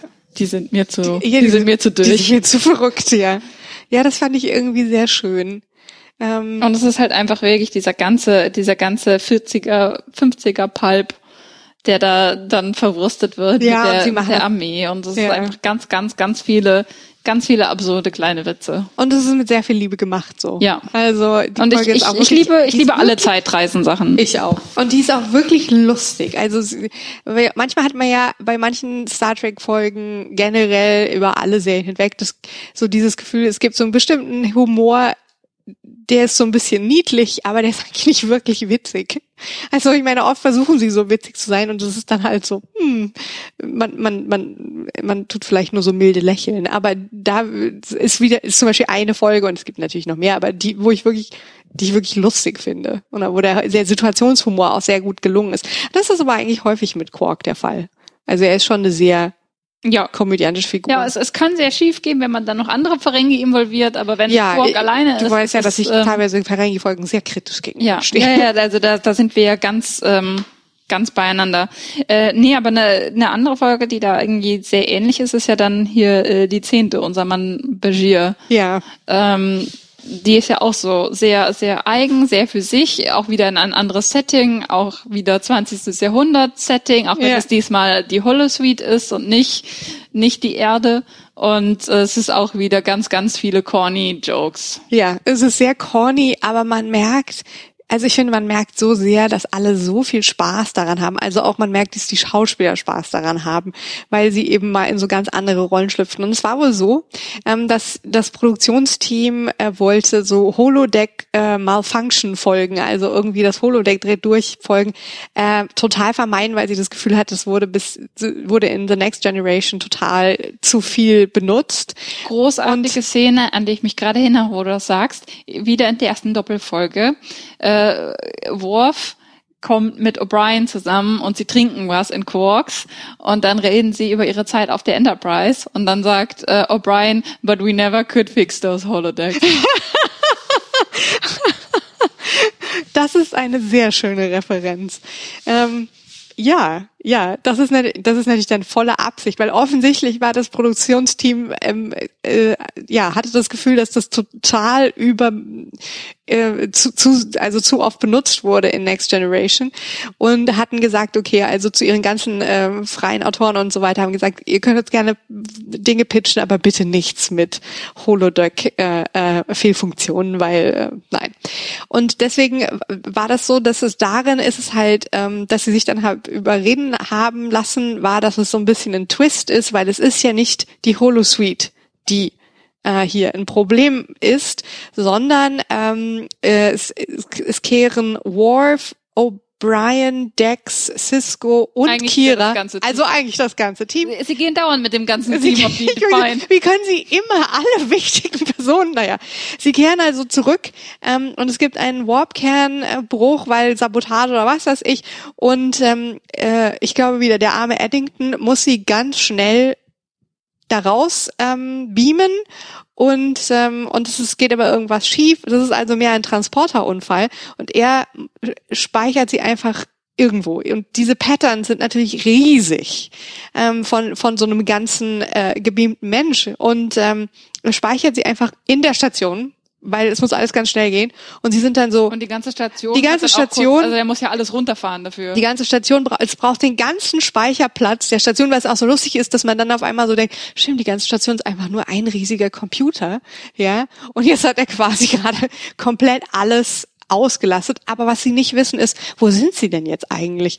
Und dann stellt sich raus, sie, äh, der Computer hat sich entschlossen, sie in dem Holoprogramm, zu, das hat der Computer einfach so random gemacht, in dem Holoprogramm zu speichern, was Dr. Begier gerade aufhat und in dem er gerade sich mit Garak aufhält. Und es ist ein, äh, eine Art Spion äh, äh, auf der Erde in den 60er Jahren. Das Ganze ist natürlich sehr stark, äh, erinnert es an ähm, an James Bond, aber auch sowas wie äh, ähm, der Mann von Uncle oder so. Ähm, ja, und äh, dann sind auf einmal alle Figuren aus seinem Holodeck-Programm besetzt mit, äh, die Story ist wirklich so absurd, besetzt mit den Patterns, den, den, den Transportermustern von seinen Kolleginnen und Kollegen, die aber gleichzeitig nicht wissen, wer sie sind, sondern nur in den Mustern der Holosuite-Figuren denken können. Na klar, das macht alles total viel Sinn. und ähm, und man kann das schon auf einer gewissen Ebene äh, natürlich kritisieren, weil dann zum Beispiel die Frauenfiguren sind natürlich total, alle schmeißen sich an Begier ran und sind irgendwie total die Sexbomben. Ja, aber es ist halt auch irgendwie. genau Begiers Fantasie. Es, es ist, halt aber ja, es ist Begiers Fantasie plus es, es passt natürlich in dieses, also wenn man halt sozusagen wenn das zugrunde liegende Holodeck-Programm sexistisch ist, weil natürlich die zugrunde liegenden äh, äh, Spionage-Stories sexistisch sind, weil eben am Ende, äh, also ähm, und dann am Ende nur eine Frau übrig bleiben darf, weil das irgendwie die blöde Idee von diesen diesen Programmen sind, dass eben der Held mit einer der der Frauen äh, äh, endet. Deswegen wird halt sozusagen nur die Spannung erzeugt, weil die Probleme dadurch entstehen. Also sprich, er sagt dann einfach, oh nein, was machen wir denn jetzt? Wir müssen das, das Programm weiterspielen, ja, weil das ist der Plot. Und ähm, es gibt weil, weil Eddington, weil Eddington versuchen muss, die ganzen Muster wieder zusammenzusetzen. Ja, wir müssen das weiterspielen, aber am Ende darf nur eine Frau übrig bleiben, weil meine Story, die ich spiele, scheiße ist.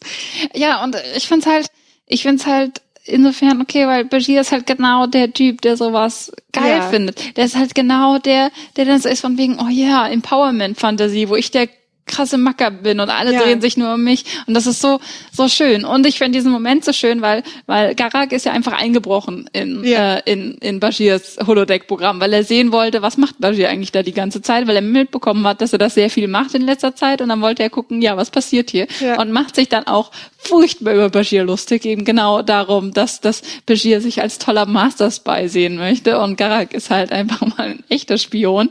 Und, ja. und und kann auch nicht aufhören, das dann lächerlich zu finden, wie das dargestellt Aber wird. Aber es gibt dir dann einen schönen Twist dazu. Ja. Und dann, dann kommen halt plötzlich mehr Figuren.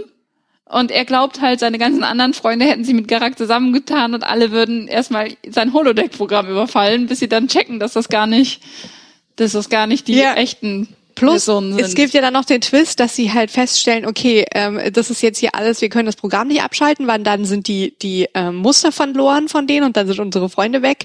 Ähm, und äh, gleichzeitig ist aber dann auch irgendwie, äh, wird's dann gar so ein bisschen zu gefährlich, weil ähm, weil sozusagen sie können sich ja auch nicht richtig wehren. Sie können jetzt nicht irgendwie den Superbösewicht, der natürlich Cisco ist und das auch herrlich ist, weil er den den üblichen Superbösewicht James Bond Blot hat, die ganze Erde zu zerstören und neu zu formen. Das erinnert mich sehr an Moonraker oder so. Naja, auf jeden Fall ist er dann so, nee, ich werde jetzt hier aber nicht äh, äh nicht mein mein äh, mein mein Leben riskieren. Äh, ich weiß nicht, ob dann auch irgendwie die Sicherheitseinstellungen ja, ja, natürlich. natürlich. sind die dann irgendwie auch ab äh, abgestellt oder was weiß ich. Und äh, und dann äh, schießt ihn ja tatsächlich Julian an. Also in echt, ähm, weil er sagt, nee, du wirst jetzt hier nicht das Programm abschalten und dann sind meine Freunde verloren. Ähm, vorher äh, schieße ich lieber auf dich. Und da ist dann der Gehag auch lustigerweise sehr beeindruckt von ihm, obwohl er dann äh, äh, irgendwie verwundet ist. Um, ja. Plus äh, das Ganze äh, löst löst ja dann sozusagen Begier auf die Weise, also in, zumindestens schafft er es so, die Story noch etwas weiter hinauszuzögern, indem er auf den roten Knopf mit der Weltzerstörung drückt, statt dem Superbösewicht. Wiederum ein Punkt, den Garak dann sehr beeindruckend findet, dass die Lösung dann war, zerstör die ganze Welt, auch wenn es nur ähm, virtuell ist. Und äh, ich muss sagen, ich finde, ich finde die Folge macht wahnsinnig viel Spaß. Also ja, finde, man kann sagen, die Frauen, die, es ist ja, ja, die Frauenfiguren sind so okay, ja, das ist so James Bondig und ähm, die sind irgendwie sexy Spionen oder sexy naive äh, äh, wo, wobei es auch einfach unfassbar, also das, das ist ja dann schon ins, ins also, Komische verkehrt. Ja, es ist, es ist, es ist auch sehr schön ins Komische überdreht. Ich meine, dass Dax dann diese sexy, naive, bebrillte ähm, äh, Wissenschaftlerin ist, die Honey Bear heißt. Honey Bear. und wo er, wo, er, wo er dann anfängt mit ihr zu flirten und ihr sagt, sie soll ihre Brille ausziehen und ihre Haare aufmachen, dann ist sie direkt so, so. Und das ist halt wirklich, du merkst, sie haben unglaublich Spaß daran und sie ziehen es halt einfach nur ins Lächerliche. Ja, das, das stimmt. Ist dann, es, ist, es, eine, ist, es ist sehr ironisiert. Also. Genau. Und ich finde es halt als Holodeck-Folge unfassbar gut, weil es auch noch so viel um diesen technischen Aspekt geht. Auch wenn der technische Aspekt natürlich Humbug ist, aber sie das haben ist alles so ein Humbug. Ja, aber sie haben sich so viel Mühe damit gegeben, mhm. ne? weil, weil oft ist es halt wirklich einfach nur so ein billiger Vorwand, irgendwas reingeworfen, ja hier und jetzt haben die alle plötzlich äh, Consciousness und so so oder wir haben das Holo-Projekt zu, äh, Programm zu lange laufen lassen und jetzt haben sie alle äh, jetzt haben die alle Consciousness. Es ist halt immer plötzlich die KI wird halt äh, erlangt eng Bewusstsein und dann passieren schlimme Dinge, mhm. so wie bei äh, der Enterprise mit diesem furchtbaren Moriarty immer dieser dieser ganze, ganze Blödsinn. Ach, der Moriarty den fand ich auch blöd. Oh, da erinnere dich doch mal an die ganzen äh, Something Haven. Dieses ja, das meine ich ja. Das, das war ja das, wo sie das Programm einfach zu lange laufen lassen haben. Ja. Und, und halt, halt, das, das sind halt immer, immer nur, der, der eigentliche technische Vorwand kriegt halt sehr wenig Screentime. Ne, es ist halt nur, ja, und dann ist halt was passiert und jetzt haben wir diese Situation. Und ich mag halt in dieser Folge, dass du die ganze Zeit den Zeitplot hast mit Eddington, glaube ich, war es, ne, der dann versucht, irgendwie das wieder zu fixen mit dieser Station, die nicht mehr richtig läuft, weil alles runtergefahren ist und wo sie dann da sitzen, oh, wir müssen das irgendwo zwischenspeichern und oh nein, wie kriegen wir das denn jetzt wieder zusammen, ne? Das halt natürlich auch, wenn wenn diese wenn dieses Techno Zeug Blödsinn ist, haben sie es trotzdem so gut geschrieben, dass es auch wirklich spannend ist und ja. Spaß macht, ihnen zuzugucken, wie sie versuchen, ein technisches Problem zu lösen. Und das finde ich halt schön. Und ich finde, das passiert halt bei vielen anderen Holodeck-Folgen mhm. so ganz am Rande oder beziehungsweise wird nicht beleuchtet. Und ich finde es halt schön, dass sie sowohl den Teil im in der Holosuite ähm, diese Fiktion, die dann abspielt, beachten, als auch eben die Maintenance. Und ich finde sowas, ich finde sowieso so, so kleine, das, das wirkt so schön klein. So, mhm. uns ist ein technischer Fehler unterlaufen. Wir arbeiten daran, ihn zu beheben. Und das finde ich halt einfach schön. Ich ja, finde das ja. schön. Ich finde ich finde es halt schön, wenn es halt wirklich nur so Maintenance, äh, Day to Day, ich meine, klar, das ist auch eine Notfallsituation, aber es ist halt einfach so, so schön, dieses, oh, wie fixen wir das jetzt und wie beheben wir diesen Fehler und, und ingenieren da so ein bisschen rum. Und das ist halt einfach schön. Auch ja. wenn ich nie verstehen werde, warum die immer mit der gesamten Kernbesatzung der Station einfach in die Defiant fliegen, äh, steigen und, und davonfliegen. Aber naja, ja. ja, sehr, sehr schön. Ja. So, jetzt müssen wir mal schauen. Ähm, wir haben natürlich noch Zeit, aber wir haben noch so viele Folgen, die wir noch nicht besprochen haben. Ähm, ja, wir haben jetzt äh, besprochen, wir haben besprochen den, den Gesamtplot mit dem Krieg gegen den Klingonen. Wir haben besprochen äh, zwei Einzelfolgen und wir haben besprochen Charakterentwicklung von Worf, Jetseer und Cisco. Ja, ich meine, wir, ich glaube, wir haben schon noch mehr gestreift, aber ich ja, glaube ja. Ähm, an, an sozusagen Folgen, die auch ähm, so ein bisschen den Dominion-Plot aufgreifen, müssen wir jetzt noch mal ähm, äh, auf äh, die sozusagen den Mittelteil ähm, gucken und zwar mit den Folgen, ist ja auch quasi eine Doppelfolge, 11 und 12, oh, ja. ähm, Homefront und Paradise Lost. Ich muss sagen, dass ich diese Folgen nicht so stark finde. Ja. Das ist irgendwie so fatal. Ich verstehe nicht, warum die so äh, cheesy wirken. Ähm, es ist halt, es ist halt diese, diese Dissonanz, die du entwickelst, wenn du, ähm, wenn du Deep Space Nine guckst und sie haben diese Welt auf Deep Space Nine so anders gebaut als die Welt, äh, als die restliche Star Trek Welt. Sie haben halt bewusst diese Frontier genommen. Sie haben gesagt, hier gelten nicht alle Regeln, hier ist alles nicht so harmonisch.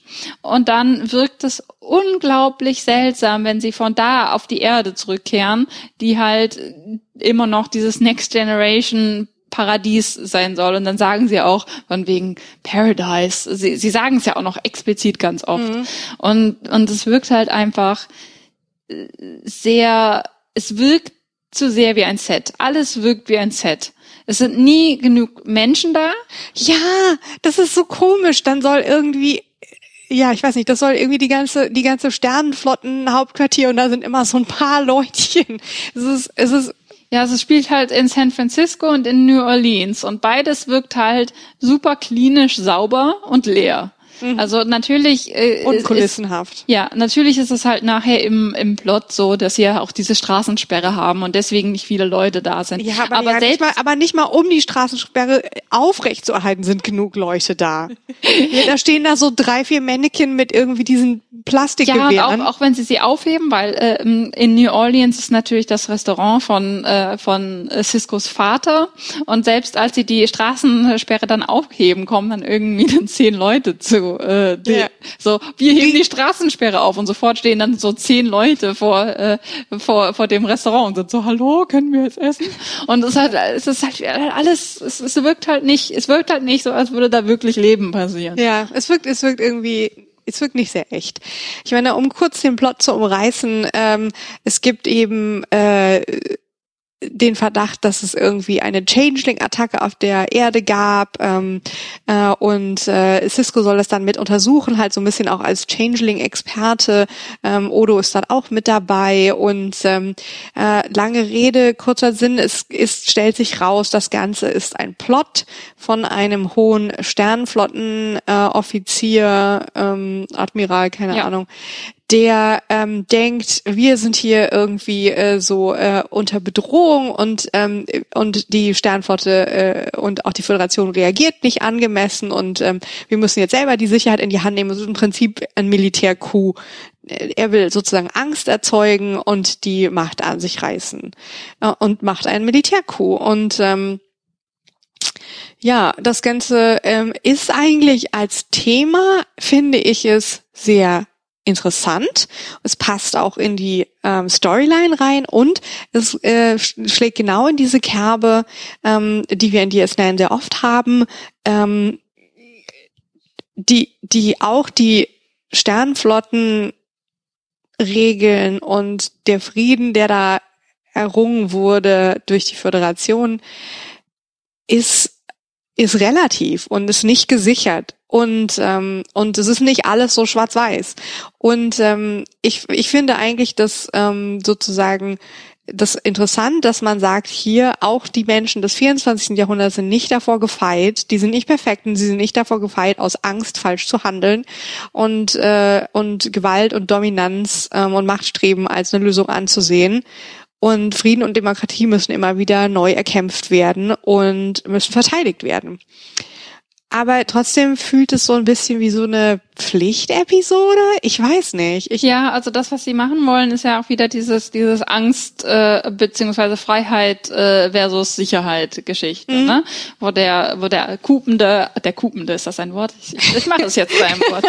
äh, wo der wo der Kupende Admiral äh, sich denkt, ja, wir müssen hier für Sicherheit sorgen, damit nichts passiert und die Freiheit muss zurücktreten und die äh, und die Föderation ist sich äh, der Dimension der Gefahr nicht bewusst und und äh, will nicht die nötigen Schritte ergreifen. Mhm. Und dann ist die andere Seite so wegen, ja, was ist denn alle Sicherheit der Welt wert, wenn wir keine Freiheit haben? Mhm. Und ähm, und du kannst ja nicht kom ne, dieses, äh, wie viele Kompromisse gehen wir ein, um dieses Paradies, was wir geschaffen haben, zu zerstören ähm, wenn wir äh, äh, nur, nur um sicher zu sein. Ne? Also dass das zu viel Sicherheit eben auch das kaputt macht, mhm. was sie da gebaut haben. Und das ist halt eigentlich grundsätzlich natürlich auch eine sehr, sehr alte Diskussion, mhm, äh, ja. ein sehr, sehr alter Konflikt. Und ich glaube, es scheitert ein bisschen daran, dass halt einfach die, die menschliche Gesellschaft als Ganzes nicht so ganz glaubwürdig ist. Dass es halt alles nicht echt wird. Das, ja. es, es wirkt halt insgesamt zu kulissenhaft und alles sind zu sehr, alle sind zu naiv. Also alle außer diesem, außer diesem Admiral und, und, und der DS9-Crew sind alle unglaublich naiv. Dieser äh, Sternflottenpräsident, der davor kommt, einfach nur so, so, ich weiß ja nicht, nein. Ja, genau. Ne? Also der, ich bin nur ein freundliches Alien. Ja, er sagt ja so am Anfang so, nein, also diese ganzen Bestimmungen sind einfach zu viel. Und dann wird, dann, dann, dann wird halt dieser Trick durchgeführt, der eine äh, Invasion oder eine akute Bedrohung vorspiegelt und dann ist er so, ja, na dann, dann mache ich das. Und dann wird er nachher eines Besseren belehrt und ist so, oh, okay.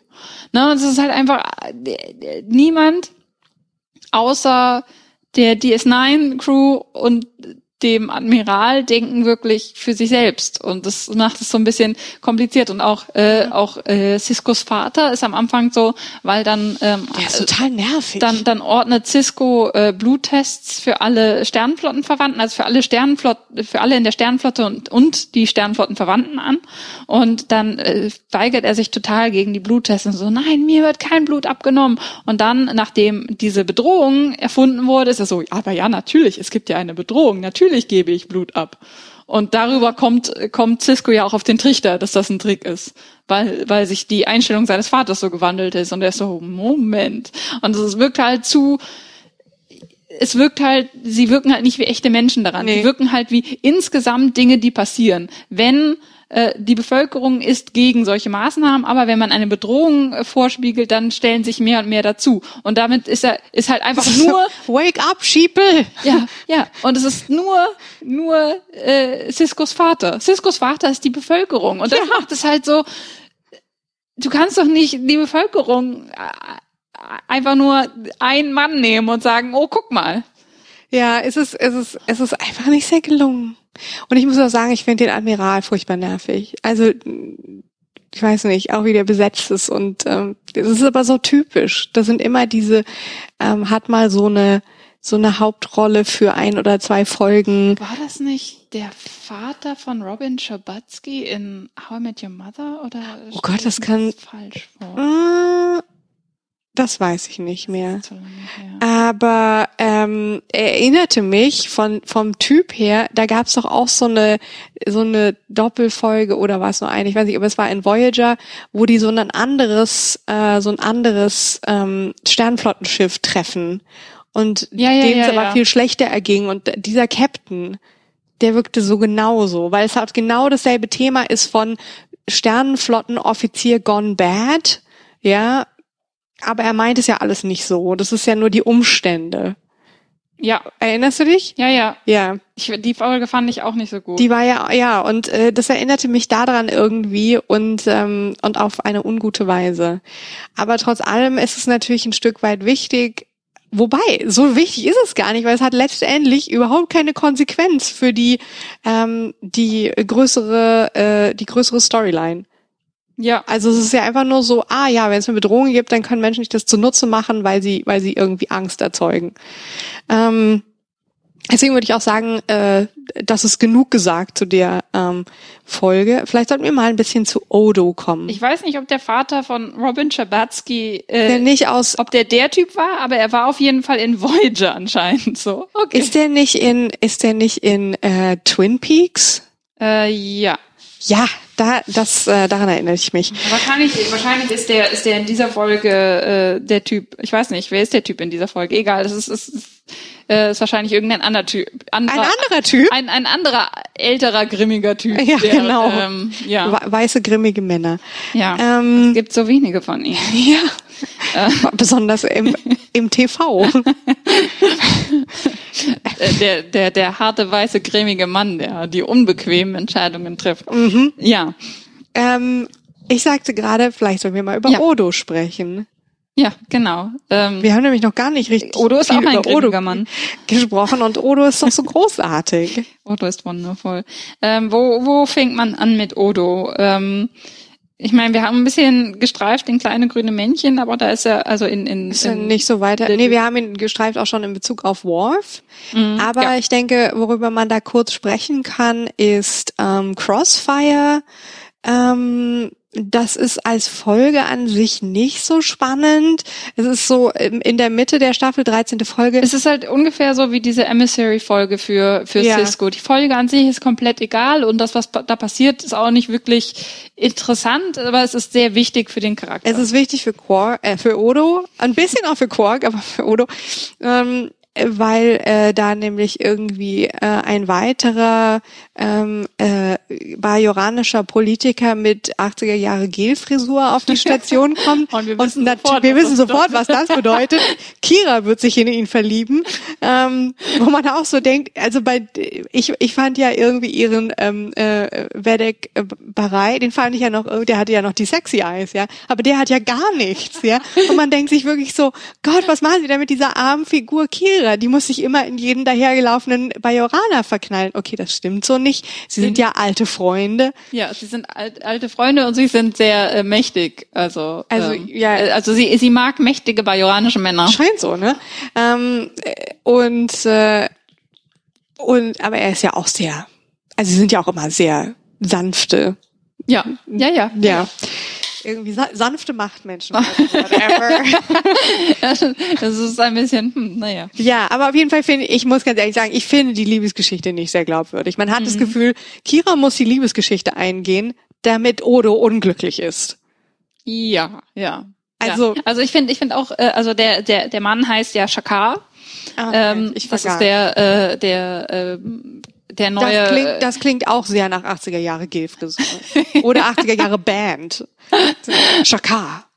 Ähm, er ist der neue ähm, Präsident ja. ne, von von von Bayo, also ihr ihr äh, Premierminister oder so. Ja, genau. Also Bareil wäre ja fast äh, Kai geworden, halt das religiöse Oberhaupt und jetzt hat sie sich mal das politische Oberhaupt ausgesucht und ähm, Aber doch nur, weil sie alte Freunde ja, sie sind alte Freunde, sie waren zusammen in einer Widerstandszelle oder oder Aber da war er, da war er ja noch schüchtern und, und äh, irgendwie doof und jetzt ist das nicht mehr. Er war noch nicht so äh, sexy mächtig.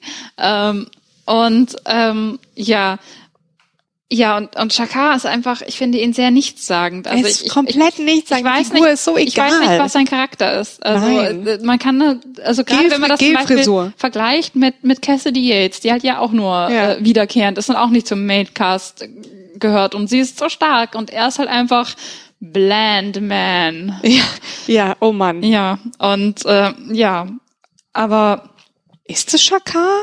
ich glaube, es ist sicher? Shakar. Nee, Shakar ist dieser, dieser andere, ähm, ist das nicht schon in der dritten Staffel gewesen, der, ähm, der da die Landmaschinen nicht zurückgeben wollte. Ja? Ja. Okay. Ja, dann heißt es irgendwie anders. Bland Politician Man. ja. ähm, und ähm, ja, nein, jedenfalls ähm, Odo äh, macht immer noch, also Odo friendzone sich weiterhin selbst, weil wir, wir wissen ja, die Friendzone, wie sie sich ähm, Leute vorstellen, insbesondere unsichere junge Männer, wie sich unsichere junge Männer die Friendzone vorstellen, existiert nicht. Man kann nicht gefriendzoned werden, man friendzoned sich nur selbst.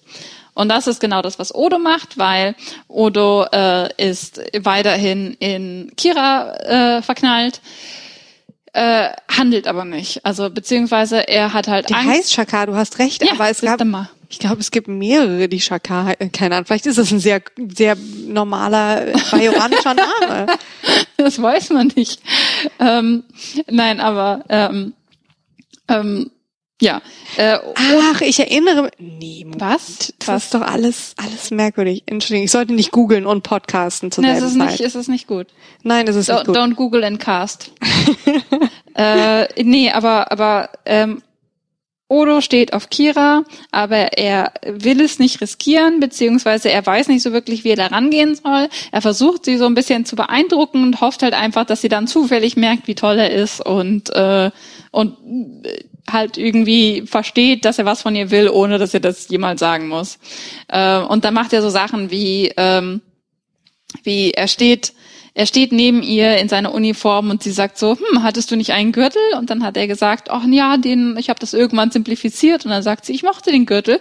Und dann materialisiert er den Gürtel, nur um zu zeigen, guck mal, ich achte auf das, was du sagst. Aber natürlich kann sie davon nicht ablesen, dass er auf sie steht. Und das ist auch total absurd, dass er dann denkt, dass sie dann irgendwann äh, das begreift.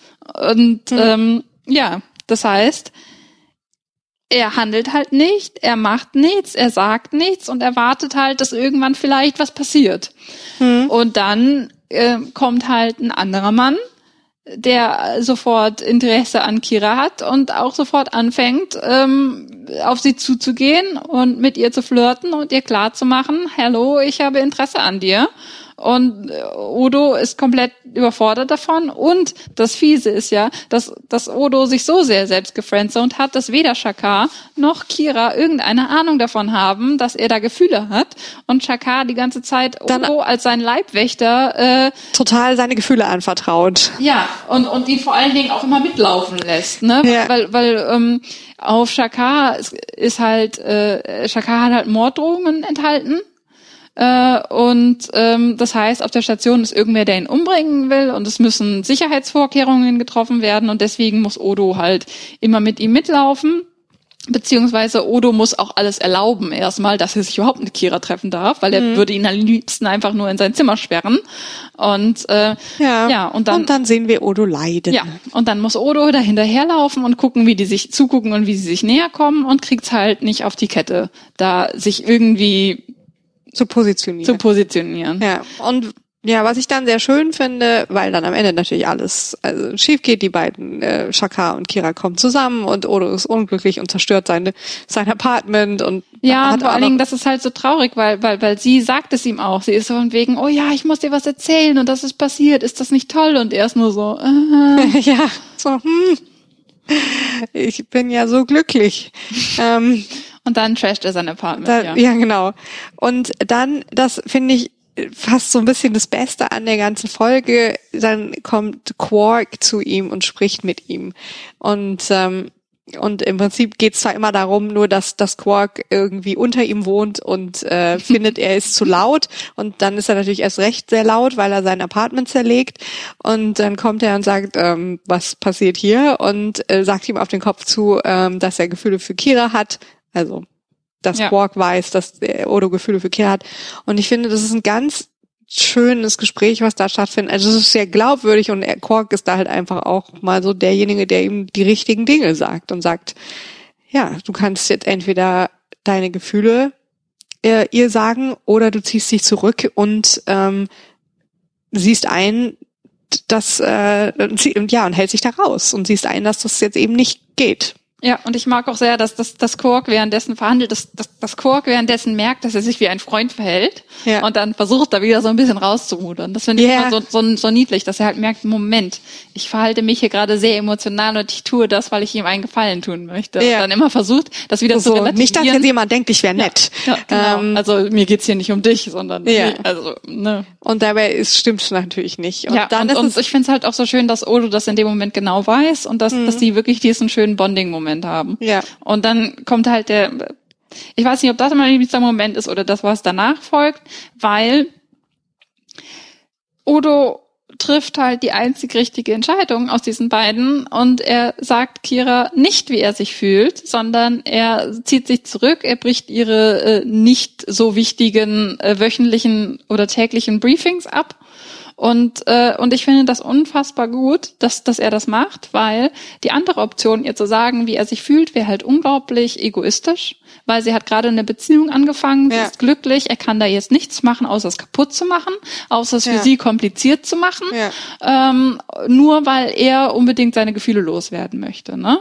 Und das ist halt, das, er hat das, seinen das, Moment verpasst. Und es wird in so vielen, in so vielen Filmen und Serien wird dieser Moment nämlich genau anders gespielt und dann als die die die große, schöne, emotionale. Äh, ja, so Hauptsache du hast deine Gefühle genau, gesagt. Genau, so, äh, nee. genau. Und das ist nämlich eben nicht der Fall. Und das finde ich so schön, dass sie das da machen weil es ist nicht der Punkt, wo sie irgendwas damit anfangen kann. Sie kann halt, das, das einzig Gute, was, was ihm da passieren könnte, wäre auch, dass sie sagt, oh, du hast ja recht, ich werfe den Typen einfach beiseite und bin mit dir zusammen. Und das ist halt einfach super unrealistisch. Das ist ja. eine super unrealistische Hoffnung. Und ich finde es gut, dass er das versteht und dass er weiß, nein, so wird das nicht laufen. Und alles, was ich damit mache, wenn ich ihr das sage, ist, äh, ihr den Tag zu ruinieren. Ja. Ne? Und ihr den Anfang ihrer Beziehung zu ruinieren und unsere Beziehung ruinieren. Ja. So. Das ist halt einfach du, du hast es verpasst, es ist zu spät, um, um Option A zu machen, du musst Option B machen. Ja. Und halt, dass das halt, dass halt, wenn du jetzt unbedingt deine Gefühle noch, noch, äh, deinen Gefühlen noch kundtun musst, weil du der wichtigste Mensch der Welt bist, dann tust du damit niemandem einen Gefallen. Und das finde ich halt so schön, weil es so oft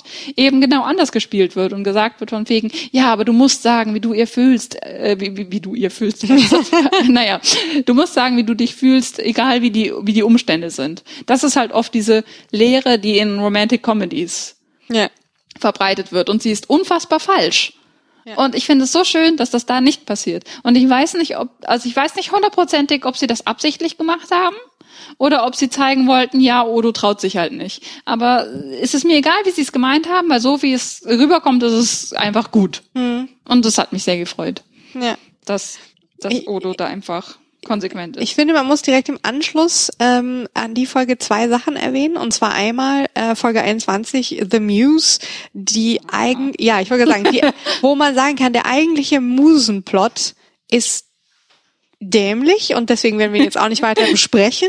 Es ist irgendwie so, ja, okay, äh, ben, äh, Jake kreativer Energy Vampir. Ja, Jake Sisko ja. wird irgendwie von so einer äh, evil, naja, die ist ja nicht, ja, kreativer Energy Vampir und es ist irgendwie so, ah, die geheimnisvolle Frau, die dir irgendwie tolle Kräfte gibt, aber gleichzeitig saugt sie dich auch aus und es ist so, okay, das ist jetzt irgendwie ein komisches Stereotyp, das ich nicht gebraucht hätte lassen wir beiseite. Gleichzeitig gibt es aber noch einen, einen kleineren Plot, der nicht der titelgebende Plot ist, und zwar den letzten Auftritt von Laxana Troy überhaupt, auch der letzte Auftritt von, äh, ich hoffe, ich spreche es richtig auf, äh, Majel Barrett Roddenberry, die ja, wie ich heute zum ersten Mal gelesen habe, ihr müsst es mir vergeben, die zweite Ehefrau von und zweite und letzte Ehefrau von Gene Roddenberry war und die ja schon in der Original Series mitgespielt hat. Ich bin so, was für, ein, was für ein Star Trek Nerd bin ich eigentlich? Ich habe das alles nicht gewusst,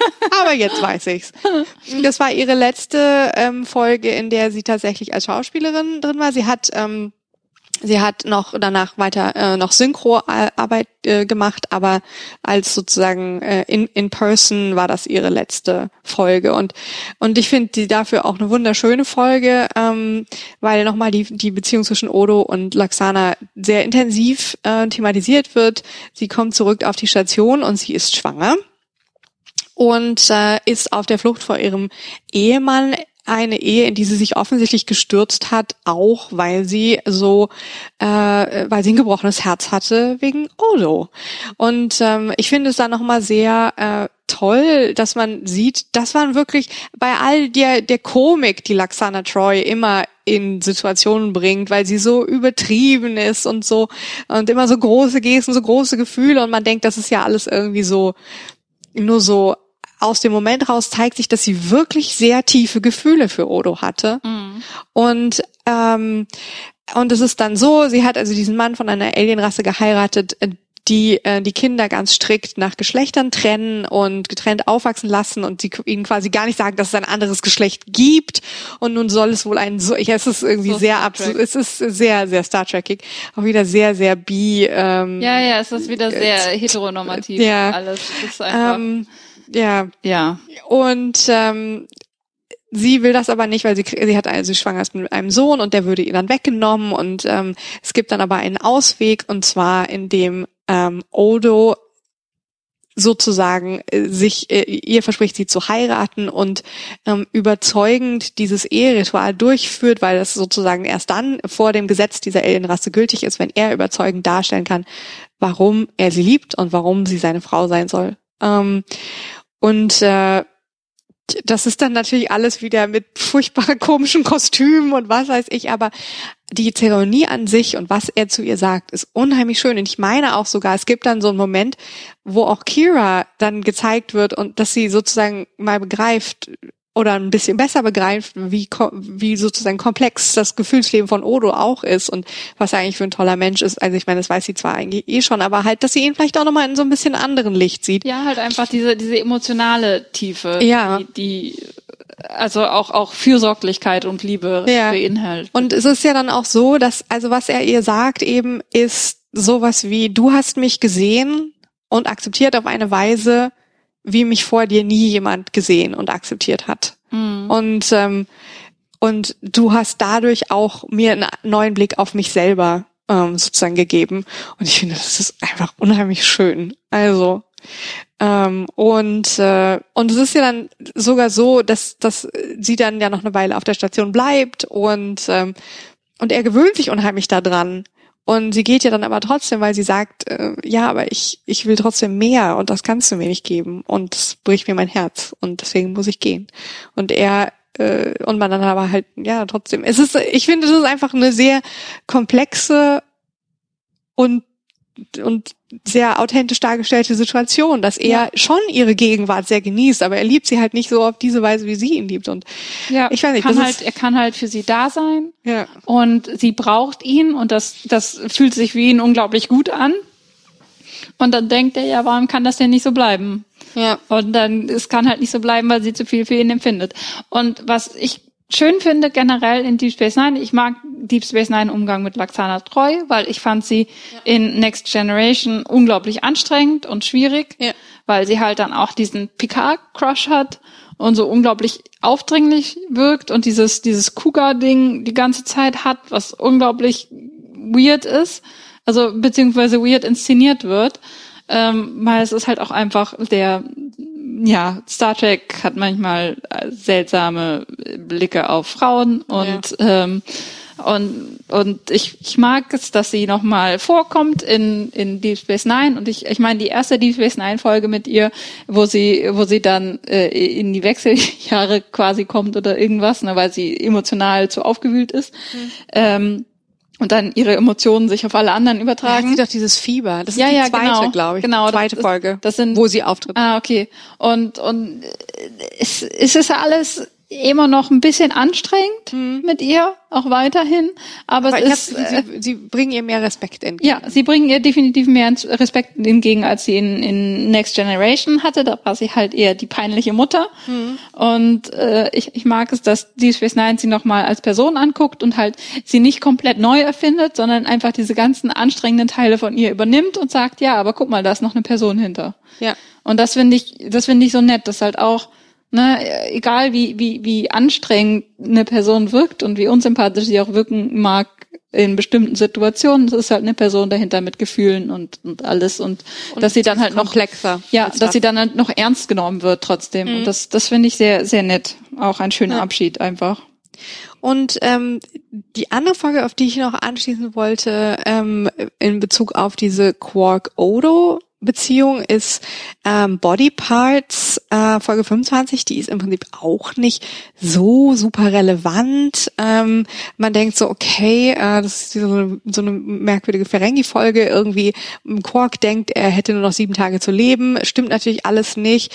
Er hat dann aber schon seinen Körper zum Verkauf angeboten, wie das irgendwie Ferengi ähm, äh, äh, Tradition ist. Und ähm, dann äh, will ihn eigentlich nur dieser äh, sein sein Nemesis Brunt von der äh, Ferengi äh, Ferengi äh, äh, ja, wie heißen die Something Association, also der FCA Ferengi ja. Commerce, Commerce, ja, Association, der will ihn eigentlich nur reinlegen und äh, quasi erpressen und sagt, nee, nee, du musst dich jetzt hier töten, weil du hast mir deinen Körper verkauft. Oder ähm, du und ein oder Vertrag ist ein Vertrag ist ein Vertrag, ist ein Vertrag zumindest zwischen Ferengi. Ja, und deswegen ähm, und wenn du den Vertrag brichst, dann verlierst du alles. Und das ist im Prinzip und äh, Brandt hat das eben inszeniert, weil er, und das finde ich das Spannende an der Folge, weil er gesagt hat, du hast jetzt so viele Dinge gemacht, wo du dich sozusagen nicht wie ein Ferengi verhalten hast, wo du immer wieder irgendwie ähm, äh, äh, sozusagen äh, Güte gezeigt hast oder in irgendeiner Weise dich hast breitschlagen lassen. Und das ist halt was, was ich irgendwie, was ich interessant finde an der Folge, weil es dann mal eine Konsequenz gibt aus sehr vielen Dingen, die über die letzten vier Staffeln mit Quark passiert sind. Und man immer ja. wieder, das ja irgendwie, das bei Quark spannend ist, dass du nie genau weißt, wird die Ferengi-Seite gewinnen oder gewinnt einfach sein Charakter, ähm, der, der dann halt durchschießt und der einfach unbeugsam ist und das, der hat einfach seinen eigenen Kopf und der hat Gefühle und die kann er nicht ausschli äh, kann er nicht sozusagen aussperren oder oder ignorieren und oft genug, äh, auch wenn er es nicht will und er will es nicht zeigen, beweist er, dass er ein Freund sein kann, beweist er, dass er das Richtige tun kann. Das ist ja auch so interessant, weil zum Beispiel der der Mirror Universe Quark deswegen in der ersten Mirror Universe Folge stirbt, mhm. weil er gütig ist und weil er Leuten hilft. Und das ist halt was, was was tief drin Quark mit sich rumträgt. Ja, er kann manchmal nicht über seinen Schatten springen, so wie in der Folge, als, ähm, als er die weibliche Ferengi, äh, als er sich in die weibliche Ferengi verliebt, aber trotzdem falsch findet, was sie getan hat.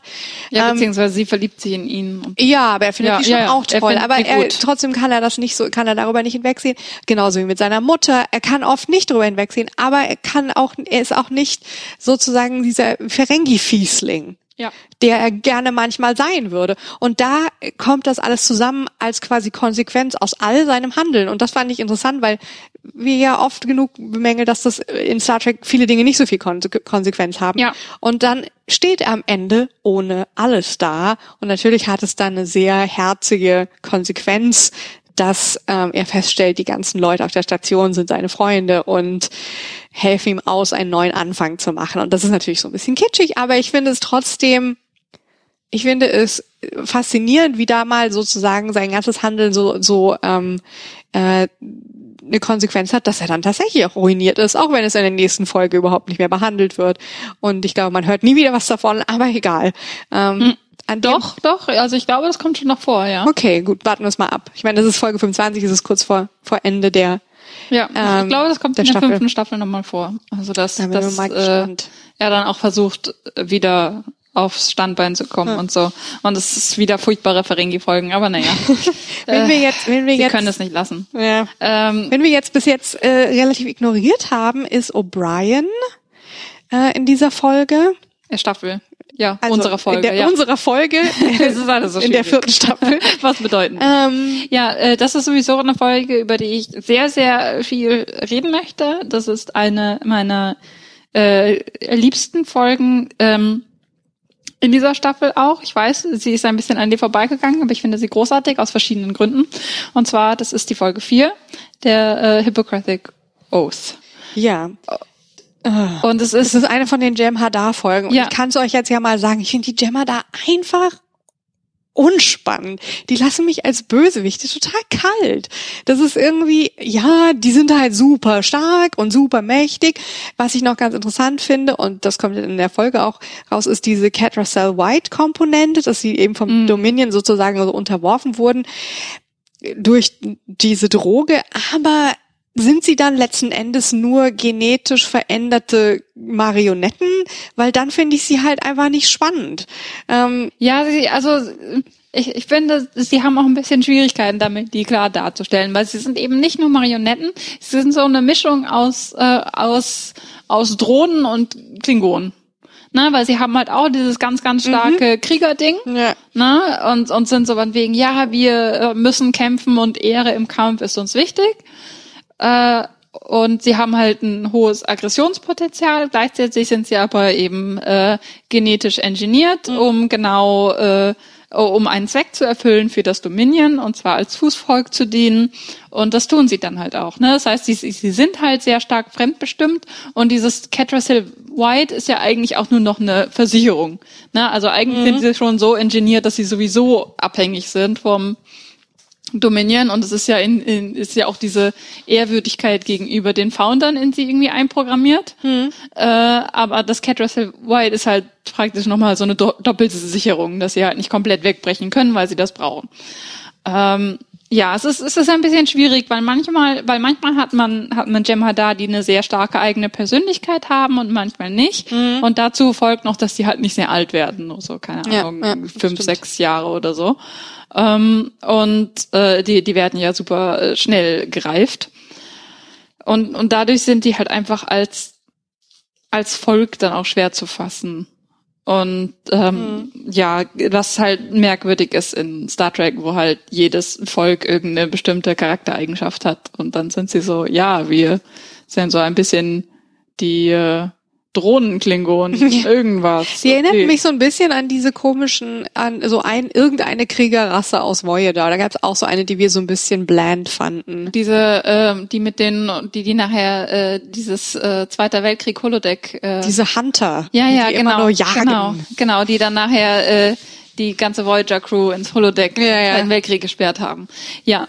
Ja, ja, genau. So, so ein bisschen. Also so eine Mischung zwischen dem und den und den Klingonen und mhm. dem dem Tusk, der ganz am Anfang in der ersten Staffel oder so vorkam. Der war das erste Alien, was aus dem Gamma-Quadranten kam und das war so ein Beute-Alien. Nee. sein einziger Zweck war Beute zu sein und der wirkte so ein bisschen wie eine frühe Version mhm. von den Jem'Hadar. Ich habe halt das Gefühl, dass die äh, äh, Jem'Hadar sehr aus diesem Tusk heraus entwickelt haben. Mhm. Äh, nee, aber diese Folge Hippocratic Oath, ja. Ja äh, fand ich unglaublich stark wegen der Beziehung zwischen Julian und Bashir. Mhm. Äh, Julian und Bashir, zwischen Julian und O'Brien. Julian und O'Brien, ja. Ja, wow, also wirklich sehr gut. ähm, Na, wir reden jetzt auch schon eine Weile. Der, der Plot ist halt, dass ähm, äh, O'Brien und Bashir ähm, crash landen auf einem Planeten.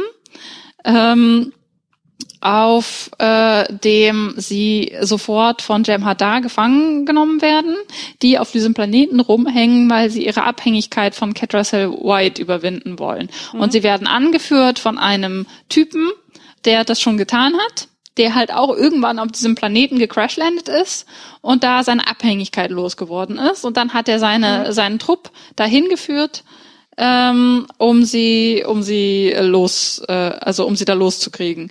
Und dann ähm, klappt das aber alles nicht so, wie er will, und deswegen äh, zwingt er Julian Begier da ähm, die Forschung voranzutreiben und ähm, dann äh, kommt es halt zu einem sehr fundamentalen Zerwürfnis zwischen äh, Bashir und O'Brien. Das, das ist halt das, was es interessant macht. Nicht so sehr der Plot des, mhm. des Loswerdens, auch, auch der, der, ähm, äh, dieser General Jem'Hadar ist auch ein bisschen stereotypisch. Er ist halt wieder dieser, ne, dieser äh, harte äh, Mann, der einiges gesehen hat. Ne, mhm. so wegen, ja, und ich muss das schaffen und mein, und es ist halt auch wieder sehr, das, das ist, das ist so witzig, weil, weil, äh, O'Brien versteht die Jem'Hadar auf einem ganz anderen Level als als Bashir, weil O'Brien mhm. sieht die, äh, O'Brien kann die Jem'Hadar tatsächlich irgendwie besser verstehen als als Bashir, weil weil O'Brien sieht sich mit denen verbunden im Sinne von Soldaten, weil mhm. O'Brien war auch mal ein Soldat und er weiß, wie das funktioniert. Und Bashir läuft da halt blauäugig durch die Gegend und ähm, ja und und O'Brien sieht sie halt einfach als den Feind und er weiß auch, wozu sie imstande sind und Bashir checkt das alles nicht so ganz. Und ich finde es halt so schön, weil weil die Folge fängt halt auch an mit den beiden im Runabout und es fängt sofort an mit Banter und äh, und O'Brien beschwert sich, dass Keiko nicht mehr sein kann wie äh, Bashir schafft es aber nicht, das auszusprechen, weil er ist kurz davor, das auszusprechen und ähm, besinnt sich dann eines Besseren. So, why can't she be more like, like, äh, yeah. like a man. und äh, und das ist so schön und es fängt halt direkt an mit ihrem ganzen Banter. Sie sind sehr sehr niedlich und es fängt halt dadurch, dass sie diese Situation haben, wo er fast sagt, warum kann meine Frau nicht mehr sein wie du, mhm. ist auch klar, ne, wie wie sehr die beiden mittlerweile aneinander gewachsen mhm. sind. Die waren sich am Anfang Spinnefeind und ähm, und dann crash landen sie und das ist auch dieser schöne Moment, wo dann Bashir sagt, it smells like a garbage dump und, und äh, O'Brien so, ja tut mir leid, soll ich irgendwo anders crash landen? und, und sie, sie, sie so schön streiten, mhm. aber dann äh, fängt's halt an und ähm, Bashir, als Bashir erzählt bekommt, er soll an einer Cure zu Catracil White arbeiten. Mhm. Ähm, und ihm wird gesagt, die Jem'Hadar möchten sich vom Dominion lösen. Und er denkt, hey, das ist doch eine gute Idee. Wir nehmen den, äh, wir nehmen den, dem Dominion ihre Armee weg, wenn wir das machen mhm. und stellt sich dahin und macht das auch. Also zuerst macht er es halt under duress, das heißt, er wird halt gezwungen von den äh, von den von den Jem'Hadar das zu machen, ist aber mehr und mehr überzeugt davon, dass er das Richtige macht und verliert sich auch so ein bisschen in seiner eigenen Forschung. Ne? Er merkt halt, er macht Fortschritte und denkt sich, ja, hier kann ich was bewirken. Ähm, und er denkt halt, dass, es, dass er damit das Richtige tut. O'Brien ist einer komplett anderen Meinung, weil O'Brien sieht die Jem'Hadar als gefährlich. Er ist der Meinung, dass wenn man sie löst von ihrer Catracel White Abhängigkeit, werden sie nur noch gefährlicher und wenn sie von dem Dominion wegfallen, dann überrennen sie halt die ganze Galaxie. Mhm. So. Und er hält, er hält das für eine ultimative Bedrohung und ist kategorisch dagegen, denen zu helfen, weil sie feindlich, weil sie, weil sie einfach feindliche Agenten sind und ja, er, ja. er das nicht einsieht. Äh, Julian Begier outrankt ihn aber. Das heißt, eigentlich muss O'Brien das machen, hm. was Julian sagt. Aber O'Brien hat mehr Erfahrung. Ja. Das heißt, äh, das heißt, Begier ist komplett naiv, hat aber den höheren Rang, kann deswegen entscheiden, was er machen möchte. O'Brien sieht das einfach kategorisch anders und muss sich dann entscheiden, folgt er seinen Befehlen und seinem Freund oder entscheidet er sich anders? Und es läuft äh, schließlich darauf hinaus, dass O'Brien die Forschung von Bashir zerstört ja. und dass er ihn zwingt, mitzukommen im Prinzip ja. und die und die Jemha da äh, sich selbst überlässt, die dann auch alle sterben. Ähm, beziehungsweise der General muss sie dann halt auch alle töten, weil sie durchdrehen im, äh, im in ihrem Catracel White Entzug. Ja. Ähm, und ich finde es so schön, dass sie da nicht miteinander übereinkommen. Sie stehen einfach kategorisch auf der anderen Seite mhm. und schließlich, also O'Brien schafft es, sich durchzusetzen, obwohl er nicht das Recht dazu hat. Und dann sitzen sie im Runabout und wissen nicht so wirklich, wie sie miteinander umgehen sollen. Ja. Und dann reden sie darüber und ähm, ja, also äh, O'Brien sagt ihm von wegen, ja, du kannst mich anzeigen im Prinzip, ne? Also du ja. kannst, du kannst mich vors Tribunal führen und dann sagt äh, Bashir, ja, aber das ist nicht meine Art. Und dann sagt äh, O'Brien, ja, ich, ich wünsche, das wäre anders gelaufen. Und Bashir, ja, ich auch. Und dann äh, sagt O'Brien, es tut mir leid, dass ich deine Arbeit zerstören musste. Und dann sagt Bashir, du musstest sie nicht zerstören. Du hast die Entscheidung getroffen, ja. mich zu overrulen. Du hast die Entscheidung getroffen, diese Männer dem Tod äh, zu zum Tod zu verurteilen mhm. letztendlich äh, und und einfach dich über meine ähm, meine Entscheidungen hinwegzusetzen. Mhm. Und dann sagt O'Brien ja. Das habe ich gemacht. Ja. Und dann hat er gesagt, ich habe das gemacht, weil ich dein Leben retten wollte. Und ich hoffe, du verstehst das auf irgendeiner Ebene, auch wenn du nicht nachvollziehen kannst, warum ich das gemacht habe. Und dann, und das ist so schön, dass sie, dass sie halt miteinander darüber reden, auch ehrlich über ihre Gefühle reden, aber nicht nicht übereinstimmen. Mhm. Ne? Also es gibt da auch keinen Punkt, wo sie dann es gibt keine. Sie können sich da nicht einigen. In dem Sinne, ja. Sie können sich da keine. nicht einigen. Und das ist das Schönste, das allerletzte, was dann passiert, ist, dass äh, Bajir sagt, ja, eigentlich sollte heute unser äh, wöchentliches Startspiel sein. Und dann sagt O'Brien, ja, ich habe da auch nicht wirklich Lust zu. Und dann sagt Bajir vielleicht in ein paar Tagen. Und so endet das. Und das ist so, das ist, finde ich, eine der stärksten Szenen in der ganzen Staffel, weil das so schön ist, dass sie einfach sie haben jetzt diese Folge durchgelebt, sie haben sich komplett anders verhalten und sie können nicht zueinander finden und sie mhm. sind tatsächlich so irritiert voneinander mhm. oder beziehungsweise so geschockt von dem Verhalten des jeweils anderen, dass sie nicht dass sie das nicht einfach, dass sie nicht einfach drüber hinwegsehen können und Dart spielen können, sondern sagen, nö. Und mhm. gleichzeitig können sie ausdrücken, hey, es liegt mir sehr viel an dir, aber ich kann dich gerade nicht sehen. Und das ja. ist, ich finde das so schön. Ich finde das, dass das halt einfach und so endet ist. Und, ja. und dann ist erstmal nicht mehr so viel mit den beiden und irgendwann machen sie wieder Sachen miteinander und sie haben das dann halt irgendwie geklärt oder vergessen oder drüber hinweggekommen. Mhm. Ne? Aber es ist halt, ist es halt nicht etwas, was ich dann nachher auflösen muss, wo, äh, auflösen kann, wo er sagt, ja, aber ich wollte dein Leben retten und dann sagt Bajir, oh ja, gut, das verstehe ich natürlich, ja. ne, sondern dann sie sie sind halt beide unglücklich am Ende mhm. und das ist, ich finde ich super schön und da freut sich die Iris. Ja. Alle sind unglücklich. Iris ja. ist froh. Ah, that's, that's what I do. Ja. Ähm, nee, ich finde, das funktioniert auch viel besser als die andere Folge, wo O'Brien eine wichtige Rolle spielt. Ähm, äh, die Folge 19, Hard Time. Oh Gott. Eine weitere Folge, in wo man O'Brien quält, ohne sagen, Grund. Wo, wo mal wieder beschlossen wird, wir müssen O'Brien irgendwie traumatisieren, ohne dass er irgendwas getan hat. Und es ist irgendwie so alle auf O'Brien irgendwie. Und ich glaube, das Problem ist, dass O'Brien einfach so zufrieden ist. Ja. Die Sache ist, O'Brien hat diese Grundzufriedenheit, er macht seinen Job, er hat eine Familie, die er liebt, er hat ein Leben, er hat eigentlich schon alles. Und deswegen sind die Folgen, in denen es um O'Brien geht, immer Folgen, wo man ihm das wegnimmt. Und das ist so gemein, weil es der einzige glückliche Mann. Ja. Ja, und da ist es halt irgendwie auch wieder so eine besonders krasse Folge, die halt, das ist so Star Trek typisch, irgendwie wird unschuldig von so einer Alienrasse, denen sie eigentlich nur irgendwelchen technischen Support leisten, wird er unschuldig verurteilt für Spionage und kommt für 20 Jahre oder so ins Gefängnis, aber die haben so, so, so eine, sie haben eine Speziallösung für ihre Gefängnisstrafen gefunden, nämlich ähm, man ist dann irgendwie äh, mental glaubt man, das waren 20 Jahre und hat diese 20 Jahre durchlebt, aber in Wahrheit waren es irgendwie sechs Stunden.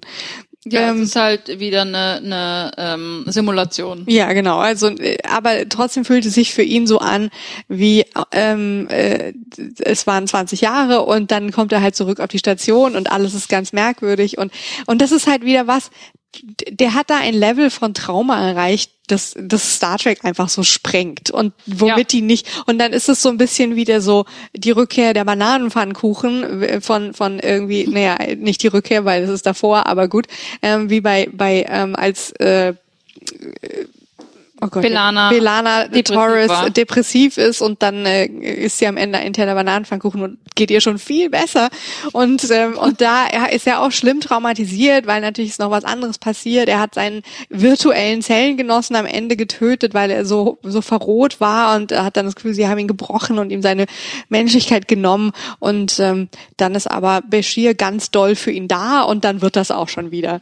Und, und das ist halt wieder sowas, wo man halt einfach sagt, ja, nee, das, das das funktioniert so ja, nicht. Ja, es ist halt einfach zu viel. Es ist zu viel. viel. Es ist überladen. Und es ist so, sie tun O'Brien so oft Dinge an. Ja, es ist so, so was der schon alles mitgemacht hat. Also ich glaube, ähm, es gibt diese äh, ähm, ähm, ähm, die Folge 23, wo sie sich mit den Jem'Hadar zusammentun um ja, to äh, death, yeah. ja und dann und dann äh, um um andere abtrünnige abtrünnige Jem'Hadar äh, aufzuhalten ja. und dann machen sie diese Drills mhm. und ich glaube das erste Mal wo sich dann die anderen äh, wo sich dann die Jem'Hadar mit denen sie sich nachher verbünden aufs äh, Schiff bienen puncht einer von denen einfach O'Brien und niemand sonst wird verletzt. Ja. Und denkst du so, warum, warum immer Ich glaube, es, es, gibt auch noch mal, noch in der letzten Folge Broken Link gibt's auch so eine Jamada äh, Punchen O'Brien. Vielleicht ist das auch die Stelle, die du meinst. Ja. Auf jeden Fall wird er immer auf, mal gepuncht. Ja, auf jeden Fall. Also wenn, wenn irgendwer aufs Maul kriegt, ist es O'Brien und äh, und dann dann wird er ständig verknackt und äh, ja, das ist alles ja. ist so super gemein. Was hat dieser Mann euch getan? Ja. Ja, und, und ich finde die Folge an sich, diese Folge 19, ja eigentlich super, super gut. Das ist eine, das ist eine total spannende Idee. Dass, und er spielt so, es so gut. Er spielt es auch sehr gut, ja. Und, und alle um ihn rum spielen sehr gut. Und ich, ich finde es sehr schön, wie dieser Mann einfach langsam auseinanderfällt.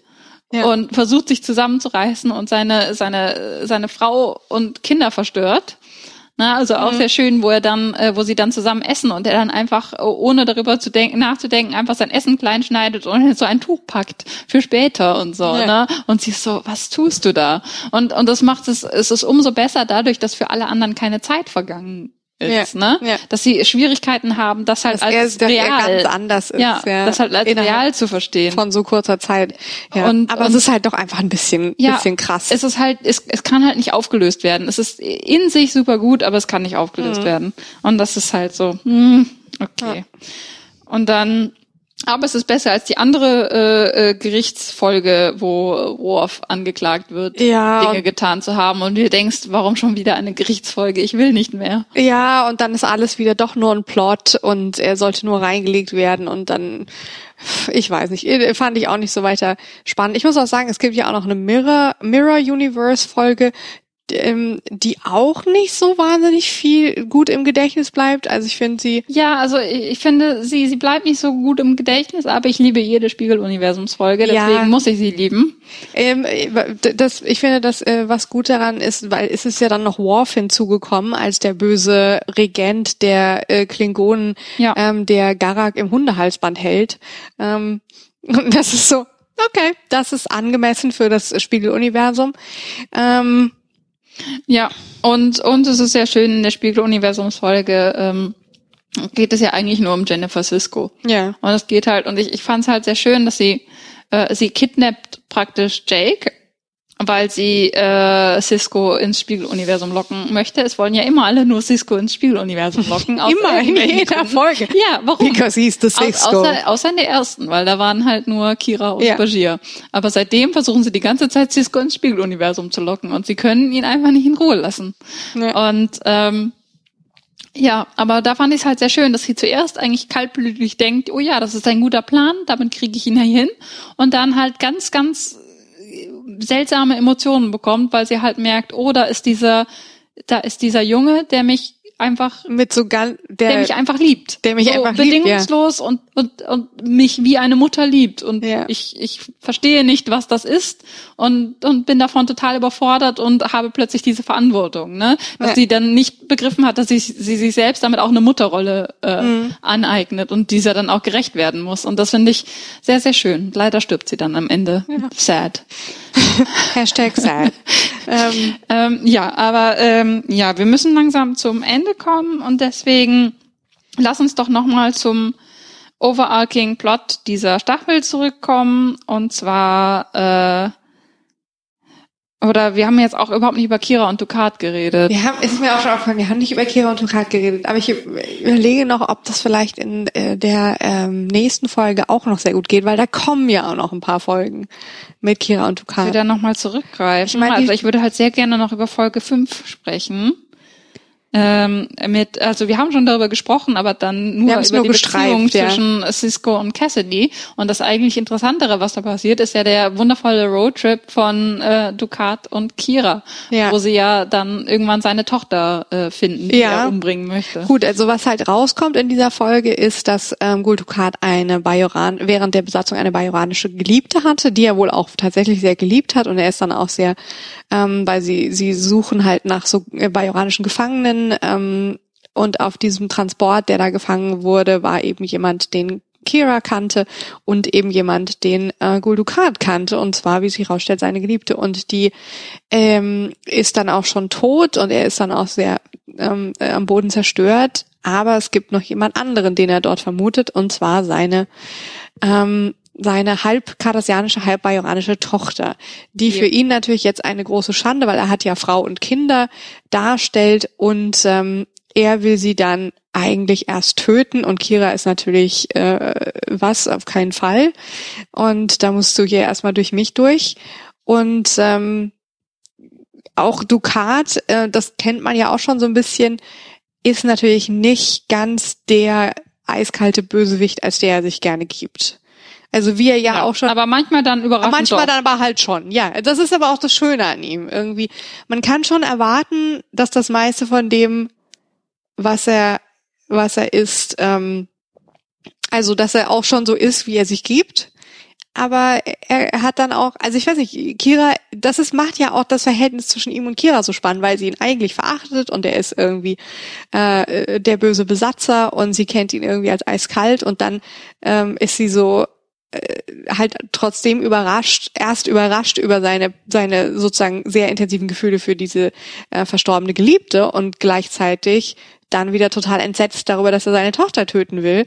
Dann wiederum äh, steht seine Tochter vor ihm und sagt, okay, dann töte mich, ich will lieber tot sein, als nicht von dir gewollt. Und dann ist er wieder völlig äh, ihm aller Wind aus den Segeln genommen, wo man dann halt doch wieder merkt, er, er kann nicht so sein, wie er möchte. Ich war überrascht, muss ich sagen, dass äh, Kira am Ende lässt, lässt sie ja äh, Ducat mit seiner Tochter ziehen. Und ich dachte die ganze Zeit, bist du bescheuert? Der bringt die doch jetzt einfach um, wo du jetzt nichts mehr dagegen machen kannst, ne? Ich dachte die ganze Zeit, bist du dir wirklich so sicher, dass er nicht einfach doch seine Tochter umbringt? Weiß nicht, aber sie hat dann vielleicht auch das Gefühl gehabt, dass sie ihm da vertrauen kann. Ja, ne, aber das, das finde ich ist immer so problematisch, so ein Dukat zu vertrauen. Das ist, das ist auf äh, jeden Fall äh, ein richtiger Impuls. Aber ich habe auch das Gefühl, dass Kira sie hat ein sehr zwiegespaltenes Verhältnis zu Ducat. Ja. Und das taucht ja dann auch wieder in der Folge, die im Prinzip ja fast wie eine Fortsetzung von dieser Folge ist. Ähm, äh, also es ist Folge 5 und dann ist das Folge, na? Ähm, 15? Nee, 14. Äh, ja, 14. Ähm, also eine ganze Ecke später, äh, dass wir Gulukat wieder treffen und er ist tatsächlich, dadurch, dass er seine Tochter mit nach Cardassia gebracht hat, ist er irgendwie total, ähm, hat er irgendwie seinen Rang verloren und ist jetzt irgendwie da äh, so ein Frachterkapitän, der ähm, Kira irgendwo zu so einem äh, kardassianischen Kongress irgendwas, ich weiß es nicht mehr genau, aber er soll sie irgendwo zu so einem Treffen fliegen und sie ist so, äh, was? Und dann äh, sagt er, ja, ich meine, ich habe ich zu meiner Tochter gestanden, so wie du es mir gesagt hast. Ja. Und jetzt habe ich hier alles verloren und hat natürlich auch gleich wieder diesen diesen Vorwurf damit drin. Und das ist auch so typisch für deren Verhältnis. Also ist ja irgendwie, also ihm, ihm bedeutet Kiria auf eine Weise sehr viel. Es ist so eine, so ja. eine Hassliebe da. Also ja, Ducat ist halt super, super merkwürdig äh, insofern, dass er halt relativ offensichtlich auf Kira steht und dann auch äh, er möchte sie immer auf seine Seite ziehen. Er möchte sie auf seine Seite ziehen. Er möchte er möchte ihr auch ihre eigene äh, ihren eigenen Zwiespalt immer wieder vorhalten. Also er genießt es, ihr zu zeigen, dass sie nicht immer so anders ist als er und dass auch viele Dinge, die sie von sich behauptet zu sein, nicht zusammenpassen. Und er, ihm gefällt das, ihr immer zu zeigen, dass sie gar nicht so toll ist und so. Ne, gleichzeitig, ja. gleichzeitig steht er irgendwie auf sie und will sie auch beeindrucken. Ja. Und das ist so, so ein bisschen, hat er halt dieses, immer noch dieses Machthaberverhalten ihr gegenüber, ne, weil, weil er war der Besatzer und er ähm, möchte sie beeindrucken und er will, dass sie ihn toll findet und so. Ne? Und er will sich ihr gegenüber auch als Machthaber die ganze Zeit, mhm. also er will sie dominieren. Mhm. Ne? Und, und sie findet das, findet ihn abscheulich aber gleichzeitig, immer wenn er halt eben genau dieses Ding macht, wo er ihr vorhält, dass sie gar nicht so unterschiedlich sind, muss sie dann auch selber immer wieder verstehen, also einsehen, dass sie in manchen Dingen gar nicht so unterschiedlich mhm. sind und das macht es ihr sehr schwierig. Und oft, wenn man die beiden zusammenwirft, hat sie Situationen, wo sie merkt, dass sie plötzlich auf seiner Seite ist und das äh, schockiert sie. Also das widert mhm. sie auch an. Das ist unglaublich merkwürdig, dass die beiden so zusammenhängen ja. Aber gleichzeitig. Aber es ist auch spannend. Ich finde ja. die Folge mit den beiden immer noch nicht spannend. Und, und das ist ja in dieser Folge auch so, dass er sie am Ende äh, bei sich behalten möchte und sie sich von ihm lösen möchte. Ja, weil ähm, er sie halt, da geht es halt dann darum, dass ähm, dass die Klingonen wieder zugeschlagen haben und ähm, dass äh, sie dann halt diesen Frachter so umbauen, dass sie diesen äh, Bird of Prey äh, schlagen können. Und äh, er ist unheimlich begeistert davon, wie äh, wie toll sie taktisch denkt und was ihre ihre ganzen Fähigkeiten in ja in Bezug auf also das ihre ihre kriegerische Seite im Prinzip, weil sie damit ja groß geworden ist. Und er ist, äh, möchte sozusagen mit ihr gerne in den Krieg ziehen, weil er findet, sie sind eigentlich ein tolles Team, Und das ist aber etwas, was sie für sich hinter sich gelassen hat. Und äh, ja, aber äh, es gibt einen Moment der Verlockung, ja. Mm, und das Resultat ist dann, dass sie sagt, nein, du musst diesen Kampf alleine führen. Ähm, und äh, du solltest auch deine Tochter da nicht mit reinziehen, damit die nicht so leben muss wie ich leben ja, musste. Was ich, was ich sehr, sehr schön finde. Und ich mag auch die Beziehung zwischen Sial, der Tochter, und Kira, dass sie halt dass, dass Kira halt auch diesen Beschützerinstinkt ihr gegenüber hat und sich Sial, also Sial einerseits sehr naiv ist dafür, dass sie einfach äh, Jahre, also aufgewachsen ist auf einem äh, äh, auf einem verlassenen Planeten. Ja. Ne? Also sie hat ja keine Erfahrungen mit irgendwas eigentlich. Ja. Ähm, aber sich gleichzeitig so ein bisschen dagegen sträubt, gegen diese, äh, die, gegen dieses bevormundet werden und, mhm. und das das das Sial kompliziert halt nochmal die diese diese Beziehung zwischen zwischen Kira und Ducat weil äh, Sial ist halt Bajoranerin aber sie ist auch Cardassianerin und mhm. sie liebt ihren Vater aber sie versteht auch dass er schlimme Dinge gemacht hat ne? also sie sie versteht dass ihr Vater der Oppressor ist aber gleichzeitig ist er ihr Vater und dann mhm. versucht sie das immer Kira näher zu bringen aber Kira will damit nichts zu tun haben und das ist das ist es passt sehr schön also sie sie ist halt wirklich so das personifizierte Bindeglied zwischen zwischen äh, Kira und Ducat und äh, macht es auch sehr gut. Also ja. ich, ich finde das sehr interessant ja, das grundsätzlich. Und ich finde, da könnte man mehr drüber reden. Und ich hoffe, wir haben in der nächsten Folge mehr Zeit über äh, Ducat und Kira also zu reden. Also mit Ducat, da bin ich mir ganz sicher, kommt noch sehr viel in den nächsten zwei Staffeln auf jeden Fall. Also, weil er spielt ja dann auch noch, seine Rolle wird ja noch mal wieder wichtiger. Und anders. Und anders. Ähm, und äh, ja, aber, aber da, da sind wir eigentlich wieder über den Mainplot gestolpert. Ne? Also Klingonen äh, bleiben im kardassischen, kardassianischen Space, ja. aber sie schaffen es irgendwie nie, ganz, ganz Cardassia zu überwinden.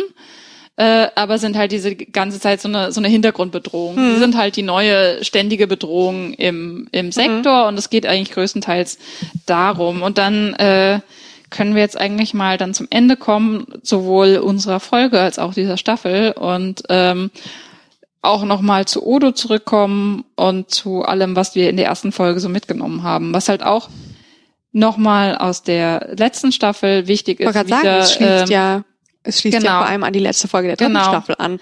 Dass, dass Odo, was er ja auch die ganze Zeit mit sich rumträgt in, in dieser Staffel, ne, dass Odo diesen anderen Changeling getötet hat. Er begegnet ja auch irgendwann auf der Erde äh, auch wieder Changelings hm. Die äh, in dieser furchtbaren, ansonsten sinnlosen Erdenfolge begegnet ja auch einem Changeling hm. und die Changelings stehen jetzt sehr, sehr seltsam zu Odo, weil Odo hat das größte Verbrechen ihrer Geschichte begangen, aber gleichzeitig wissen sie auch nicht so ganz, wie sie damit umgehen sollen, weil sie sehen Odo immer noch als einen von ihren. Ja. Und das ist ein Vorfall, der, der, ja, mit dem sie ja, für den sie gar keinen Handlungsrahmen haben, weil es halt einfach ein, ein ungeschriebenes Gesetz genau. war, das genau. noch nie, das noch nie verletzt wurde. Genau. Und Odo, Odo ist auch die ganze Staffel äh, halt äh, abgesehen noch von Gefühlen wie Kira und anderen Geschichten, äh, ist er so ein bisschen ziellos, weil er hat seine, er hat seine Angehörigen gefunden und dann hat er direkt das größte, also was heißt direkt, aber relativ bald darauf das größte Verbrechen ihrer Geschichte begangen und steht jetzt außen vor. Und ich denke, das war, das ist halt auch so was, was so ein bisschen reinspielt in diese Odo Laxana Geschichte, die wir hatten, dass er halt einfach er sucht halt nach Halt bei irgendwem. Hm, ja. Na, und er, er steht halt sehr haltlos da. Und dann, ja. dann äh, kommen wir zum Finale, wo halt das, was er in der im letzten Finale getan hat, Konsequenzen hat. Ja, und äh, sozusagen, es ist interessant, weil man es schon fast wieder vergessen hat und denkt so, oh, okay, das wird doch nochmal aufgegriffen und gleichzeitig sagt halt Odo auch so, hm, ich wusste die ganze Zeit, dass da noch was kommt. Ich habe ja quasi nur darauf gewartet. Und Ja, äh, aber das ist auch staff staffelübergreifend so. Wir wissen alle, dass noch was kommt. Wir wissen alle, dass ja. dieses ganze Klingonen-Ding jetzt nur so ein Vorspiel ist und dass der, ja. dass der wirkliche dass, ja. dass, dass der wirkliche Hammer erst noch ja, fällt. und wir sind halt sozusagen an, an ähm, zwei Punkten. Einerseits wird Odo äh, dadurch, dass äh, sie ihn quasi krank machen. Also er weiß, er weiß, er muss, er wird sterben. Er kann seine Form nicht mehr halten, wenn er nicht zum ähm, äh, Great, Link. Great Link, also zur Ursuppe ähm, zurückkehrt ähm, und äh, dort einsuppt. Ähm, und äh, und gleichzeitig äh, macht äh, Gauron äh, äh, greift äh, äh, sozusagen macht äh, mehr Drohung wahr und es sieht so aus, als wäre ein Krieg mit den Klingonen ein oder ein, ein großer ähm, der Föderation mit den Klingonen jetzt nicht mehr kaum noch zu verhindern. Das sind die zwei Dinge, die in dieser Folge aufgegriffen werden. Das heißt, wir befinden uns direkt äh, sozusagen im Anschluss an Ende der dritten Staffel plus Anfang der vierten Staffel und das wird jetzt alles wieder aufgegriffen und sozusagen auch ein ein äh, Cliffhanger und äh, Offenbarung getan, weil nicht nur wird Odo gerichtet und äh, es äh, passiert eine wirklich äh, für ihn lebensverändernde ein lebensveränderndes Urteil. Ähm, gleichzeitig erfahren wir auch, ähm, dass vielleicht an der ganzen Cardassianer-Story, ähm, äh, Quatsch, an der ganzen Klingonen-Geschichte, äh, dass alles etwas anders aussieht ähm, äh, als bisher. Und zwar erfahren wir, dass äh, Gauron ein Changeling ist. Ja, zumindest. Das, äh, zumindest glaubt Odo, das äh, gehört zu haben, als er äh, im, äh, im Great Link äh, unter äh, ja gerichtet wird also als er sozusagen mit den anderen im Great Link verbunden ist. Ähm, wir wissen noch nicht, ob es stimmt, aber es würde natürlich das Ganze ähm, ja in ein anderes Licht rücken und äh, auch insofern Sinn machen, weil das Dominion ja offensichtlich versucht, den Alpha-Quadranten zu destabilisieren. Und gleich Im wirklichen Leben. Das tut mir leid. und gleichzeitig, ähm, äh, das ist dann auch ganz am Ende der Folge, äh, kommt äh, Odo ähm, wird er quasi aus dem Missing Link wieder ausgespuckt als Mensch. Naja, es wird gar nicht genau gesagt, dass er ein Mensch ist, er ist humanoid. Er ist ein Solid geworden. Sie haben ihn quasi das größte, die größte Bestrafung, die man einem Changeling zukommen kann, äh, lassen kann. Er ist kein Changeling mehr, sondern ist in einer ähm, festen Form gefangen. Ja, und gleichzeitig ist das natürlich sehr, sehr poetisch, dieses ganze, diese ganze Bestrafung. Also es ist schon, man merkt schon, dass sie die ganze Staffel drüber nachgedacht haben. Ja. weil, weil sie geben ihm ja, er hat sich auf die Seite der Solids geschlagen und dann machen sie zu einem. Und, und, und gleichzeitig. Ich finde das aber nicht fair. Ich finde wirklich, die haben den doch, die haben ihn irgendwie als armen äh, sozusagen äh, als Baby-Changeling, keine Ahnung, ob es sowas wie Baby-Changeling gibt, haben sie ihn irgendwie ausgesetzt, damit er die Welt kennenlernt oder weiß, er wusste nicht, wo er herkommt, er wusste nicht, was seine, wer seine, sein, sein Volk ist, er wusste überhaupt nichts, er war da irgendwie so eine arme Laborratte und dann hat er sich irgendwie arrangiert mit den, mit den Wesen und Personen um ihn herum und tritt für die ein und lässt nicht einfach zu, dass die getötet werden und jetzt wird er dafür bestraft. Ich finde, Du findest, sie haben dann nicht, sie haben dann nicht als verantwortungsvolle Eltern gehandelt? Nein.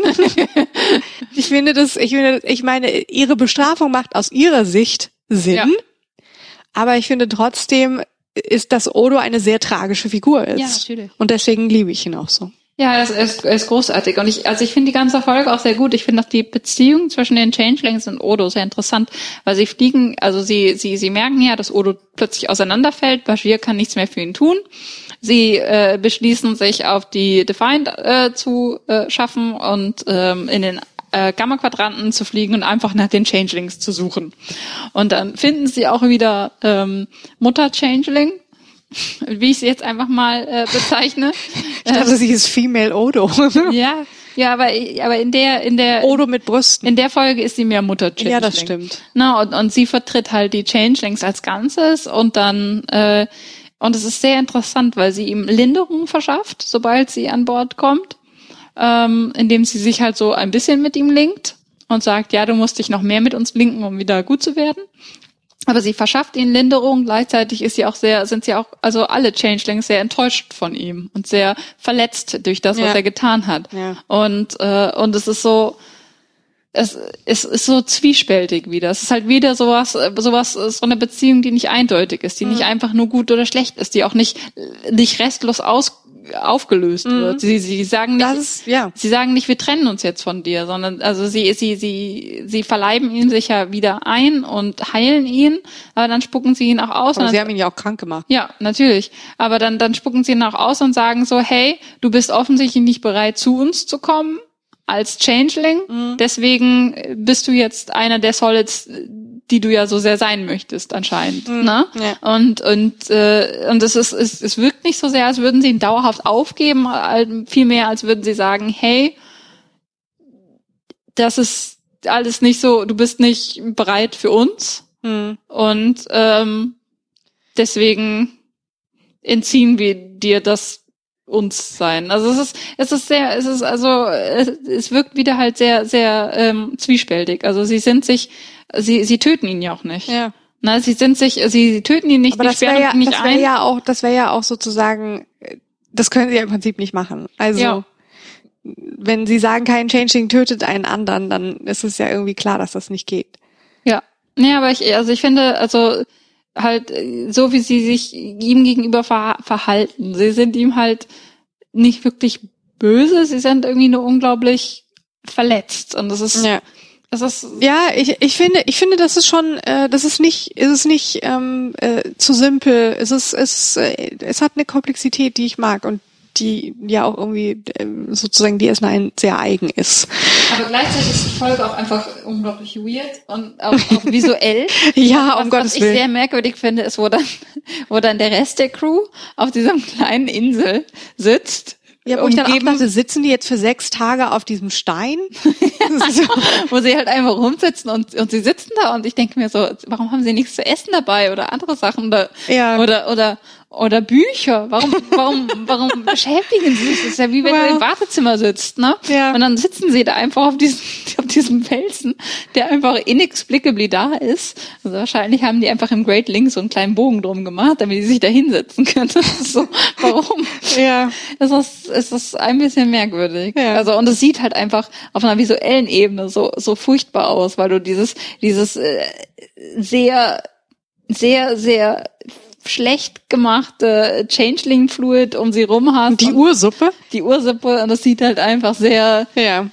sehr ist early CGI halt. Ja. Ist nicht schön. Gut, ich meine, was, äh, was jetzt natürlich sehr spannend sein wird, ist, wie wird, ähm, wie wird Odo damit umgehen, dass er jetzt, davon hat man noch gar nicht viel erfahren. Also ja. dazu ist ja auch gar nicht mehr, gar kein Platz mehr in der Folge. Es wird dann ja nur noch diese ähm, diese Gauron-Enthüllung äh, gemacht und dann ist die Staffel vorbei.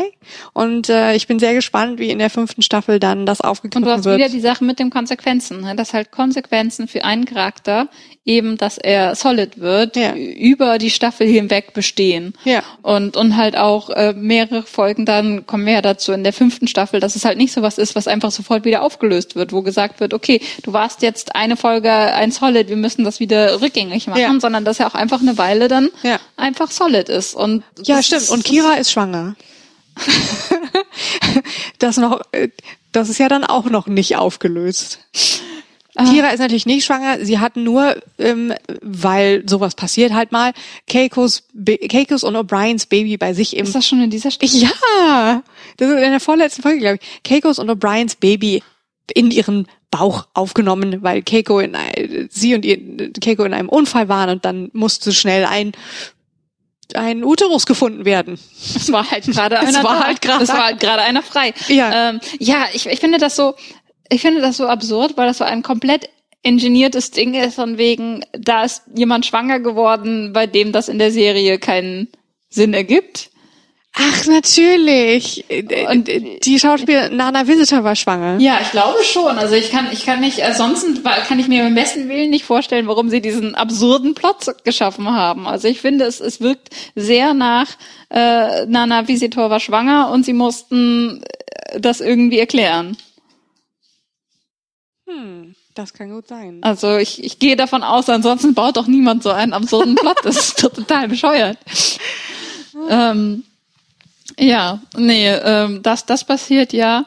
Und ich finde es ein bisschen merkwürdig, diese Staffel tatsächlich, weil die, ähm, weil die gar nicht so rund schließt. Also äh, wir haben halt schon gesagt, es schließt sich der Kreis, aber es schließt sich eher der Kreis mit der mit dem letzten Finale.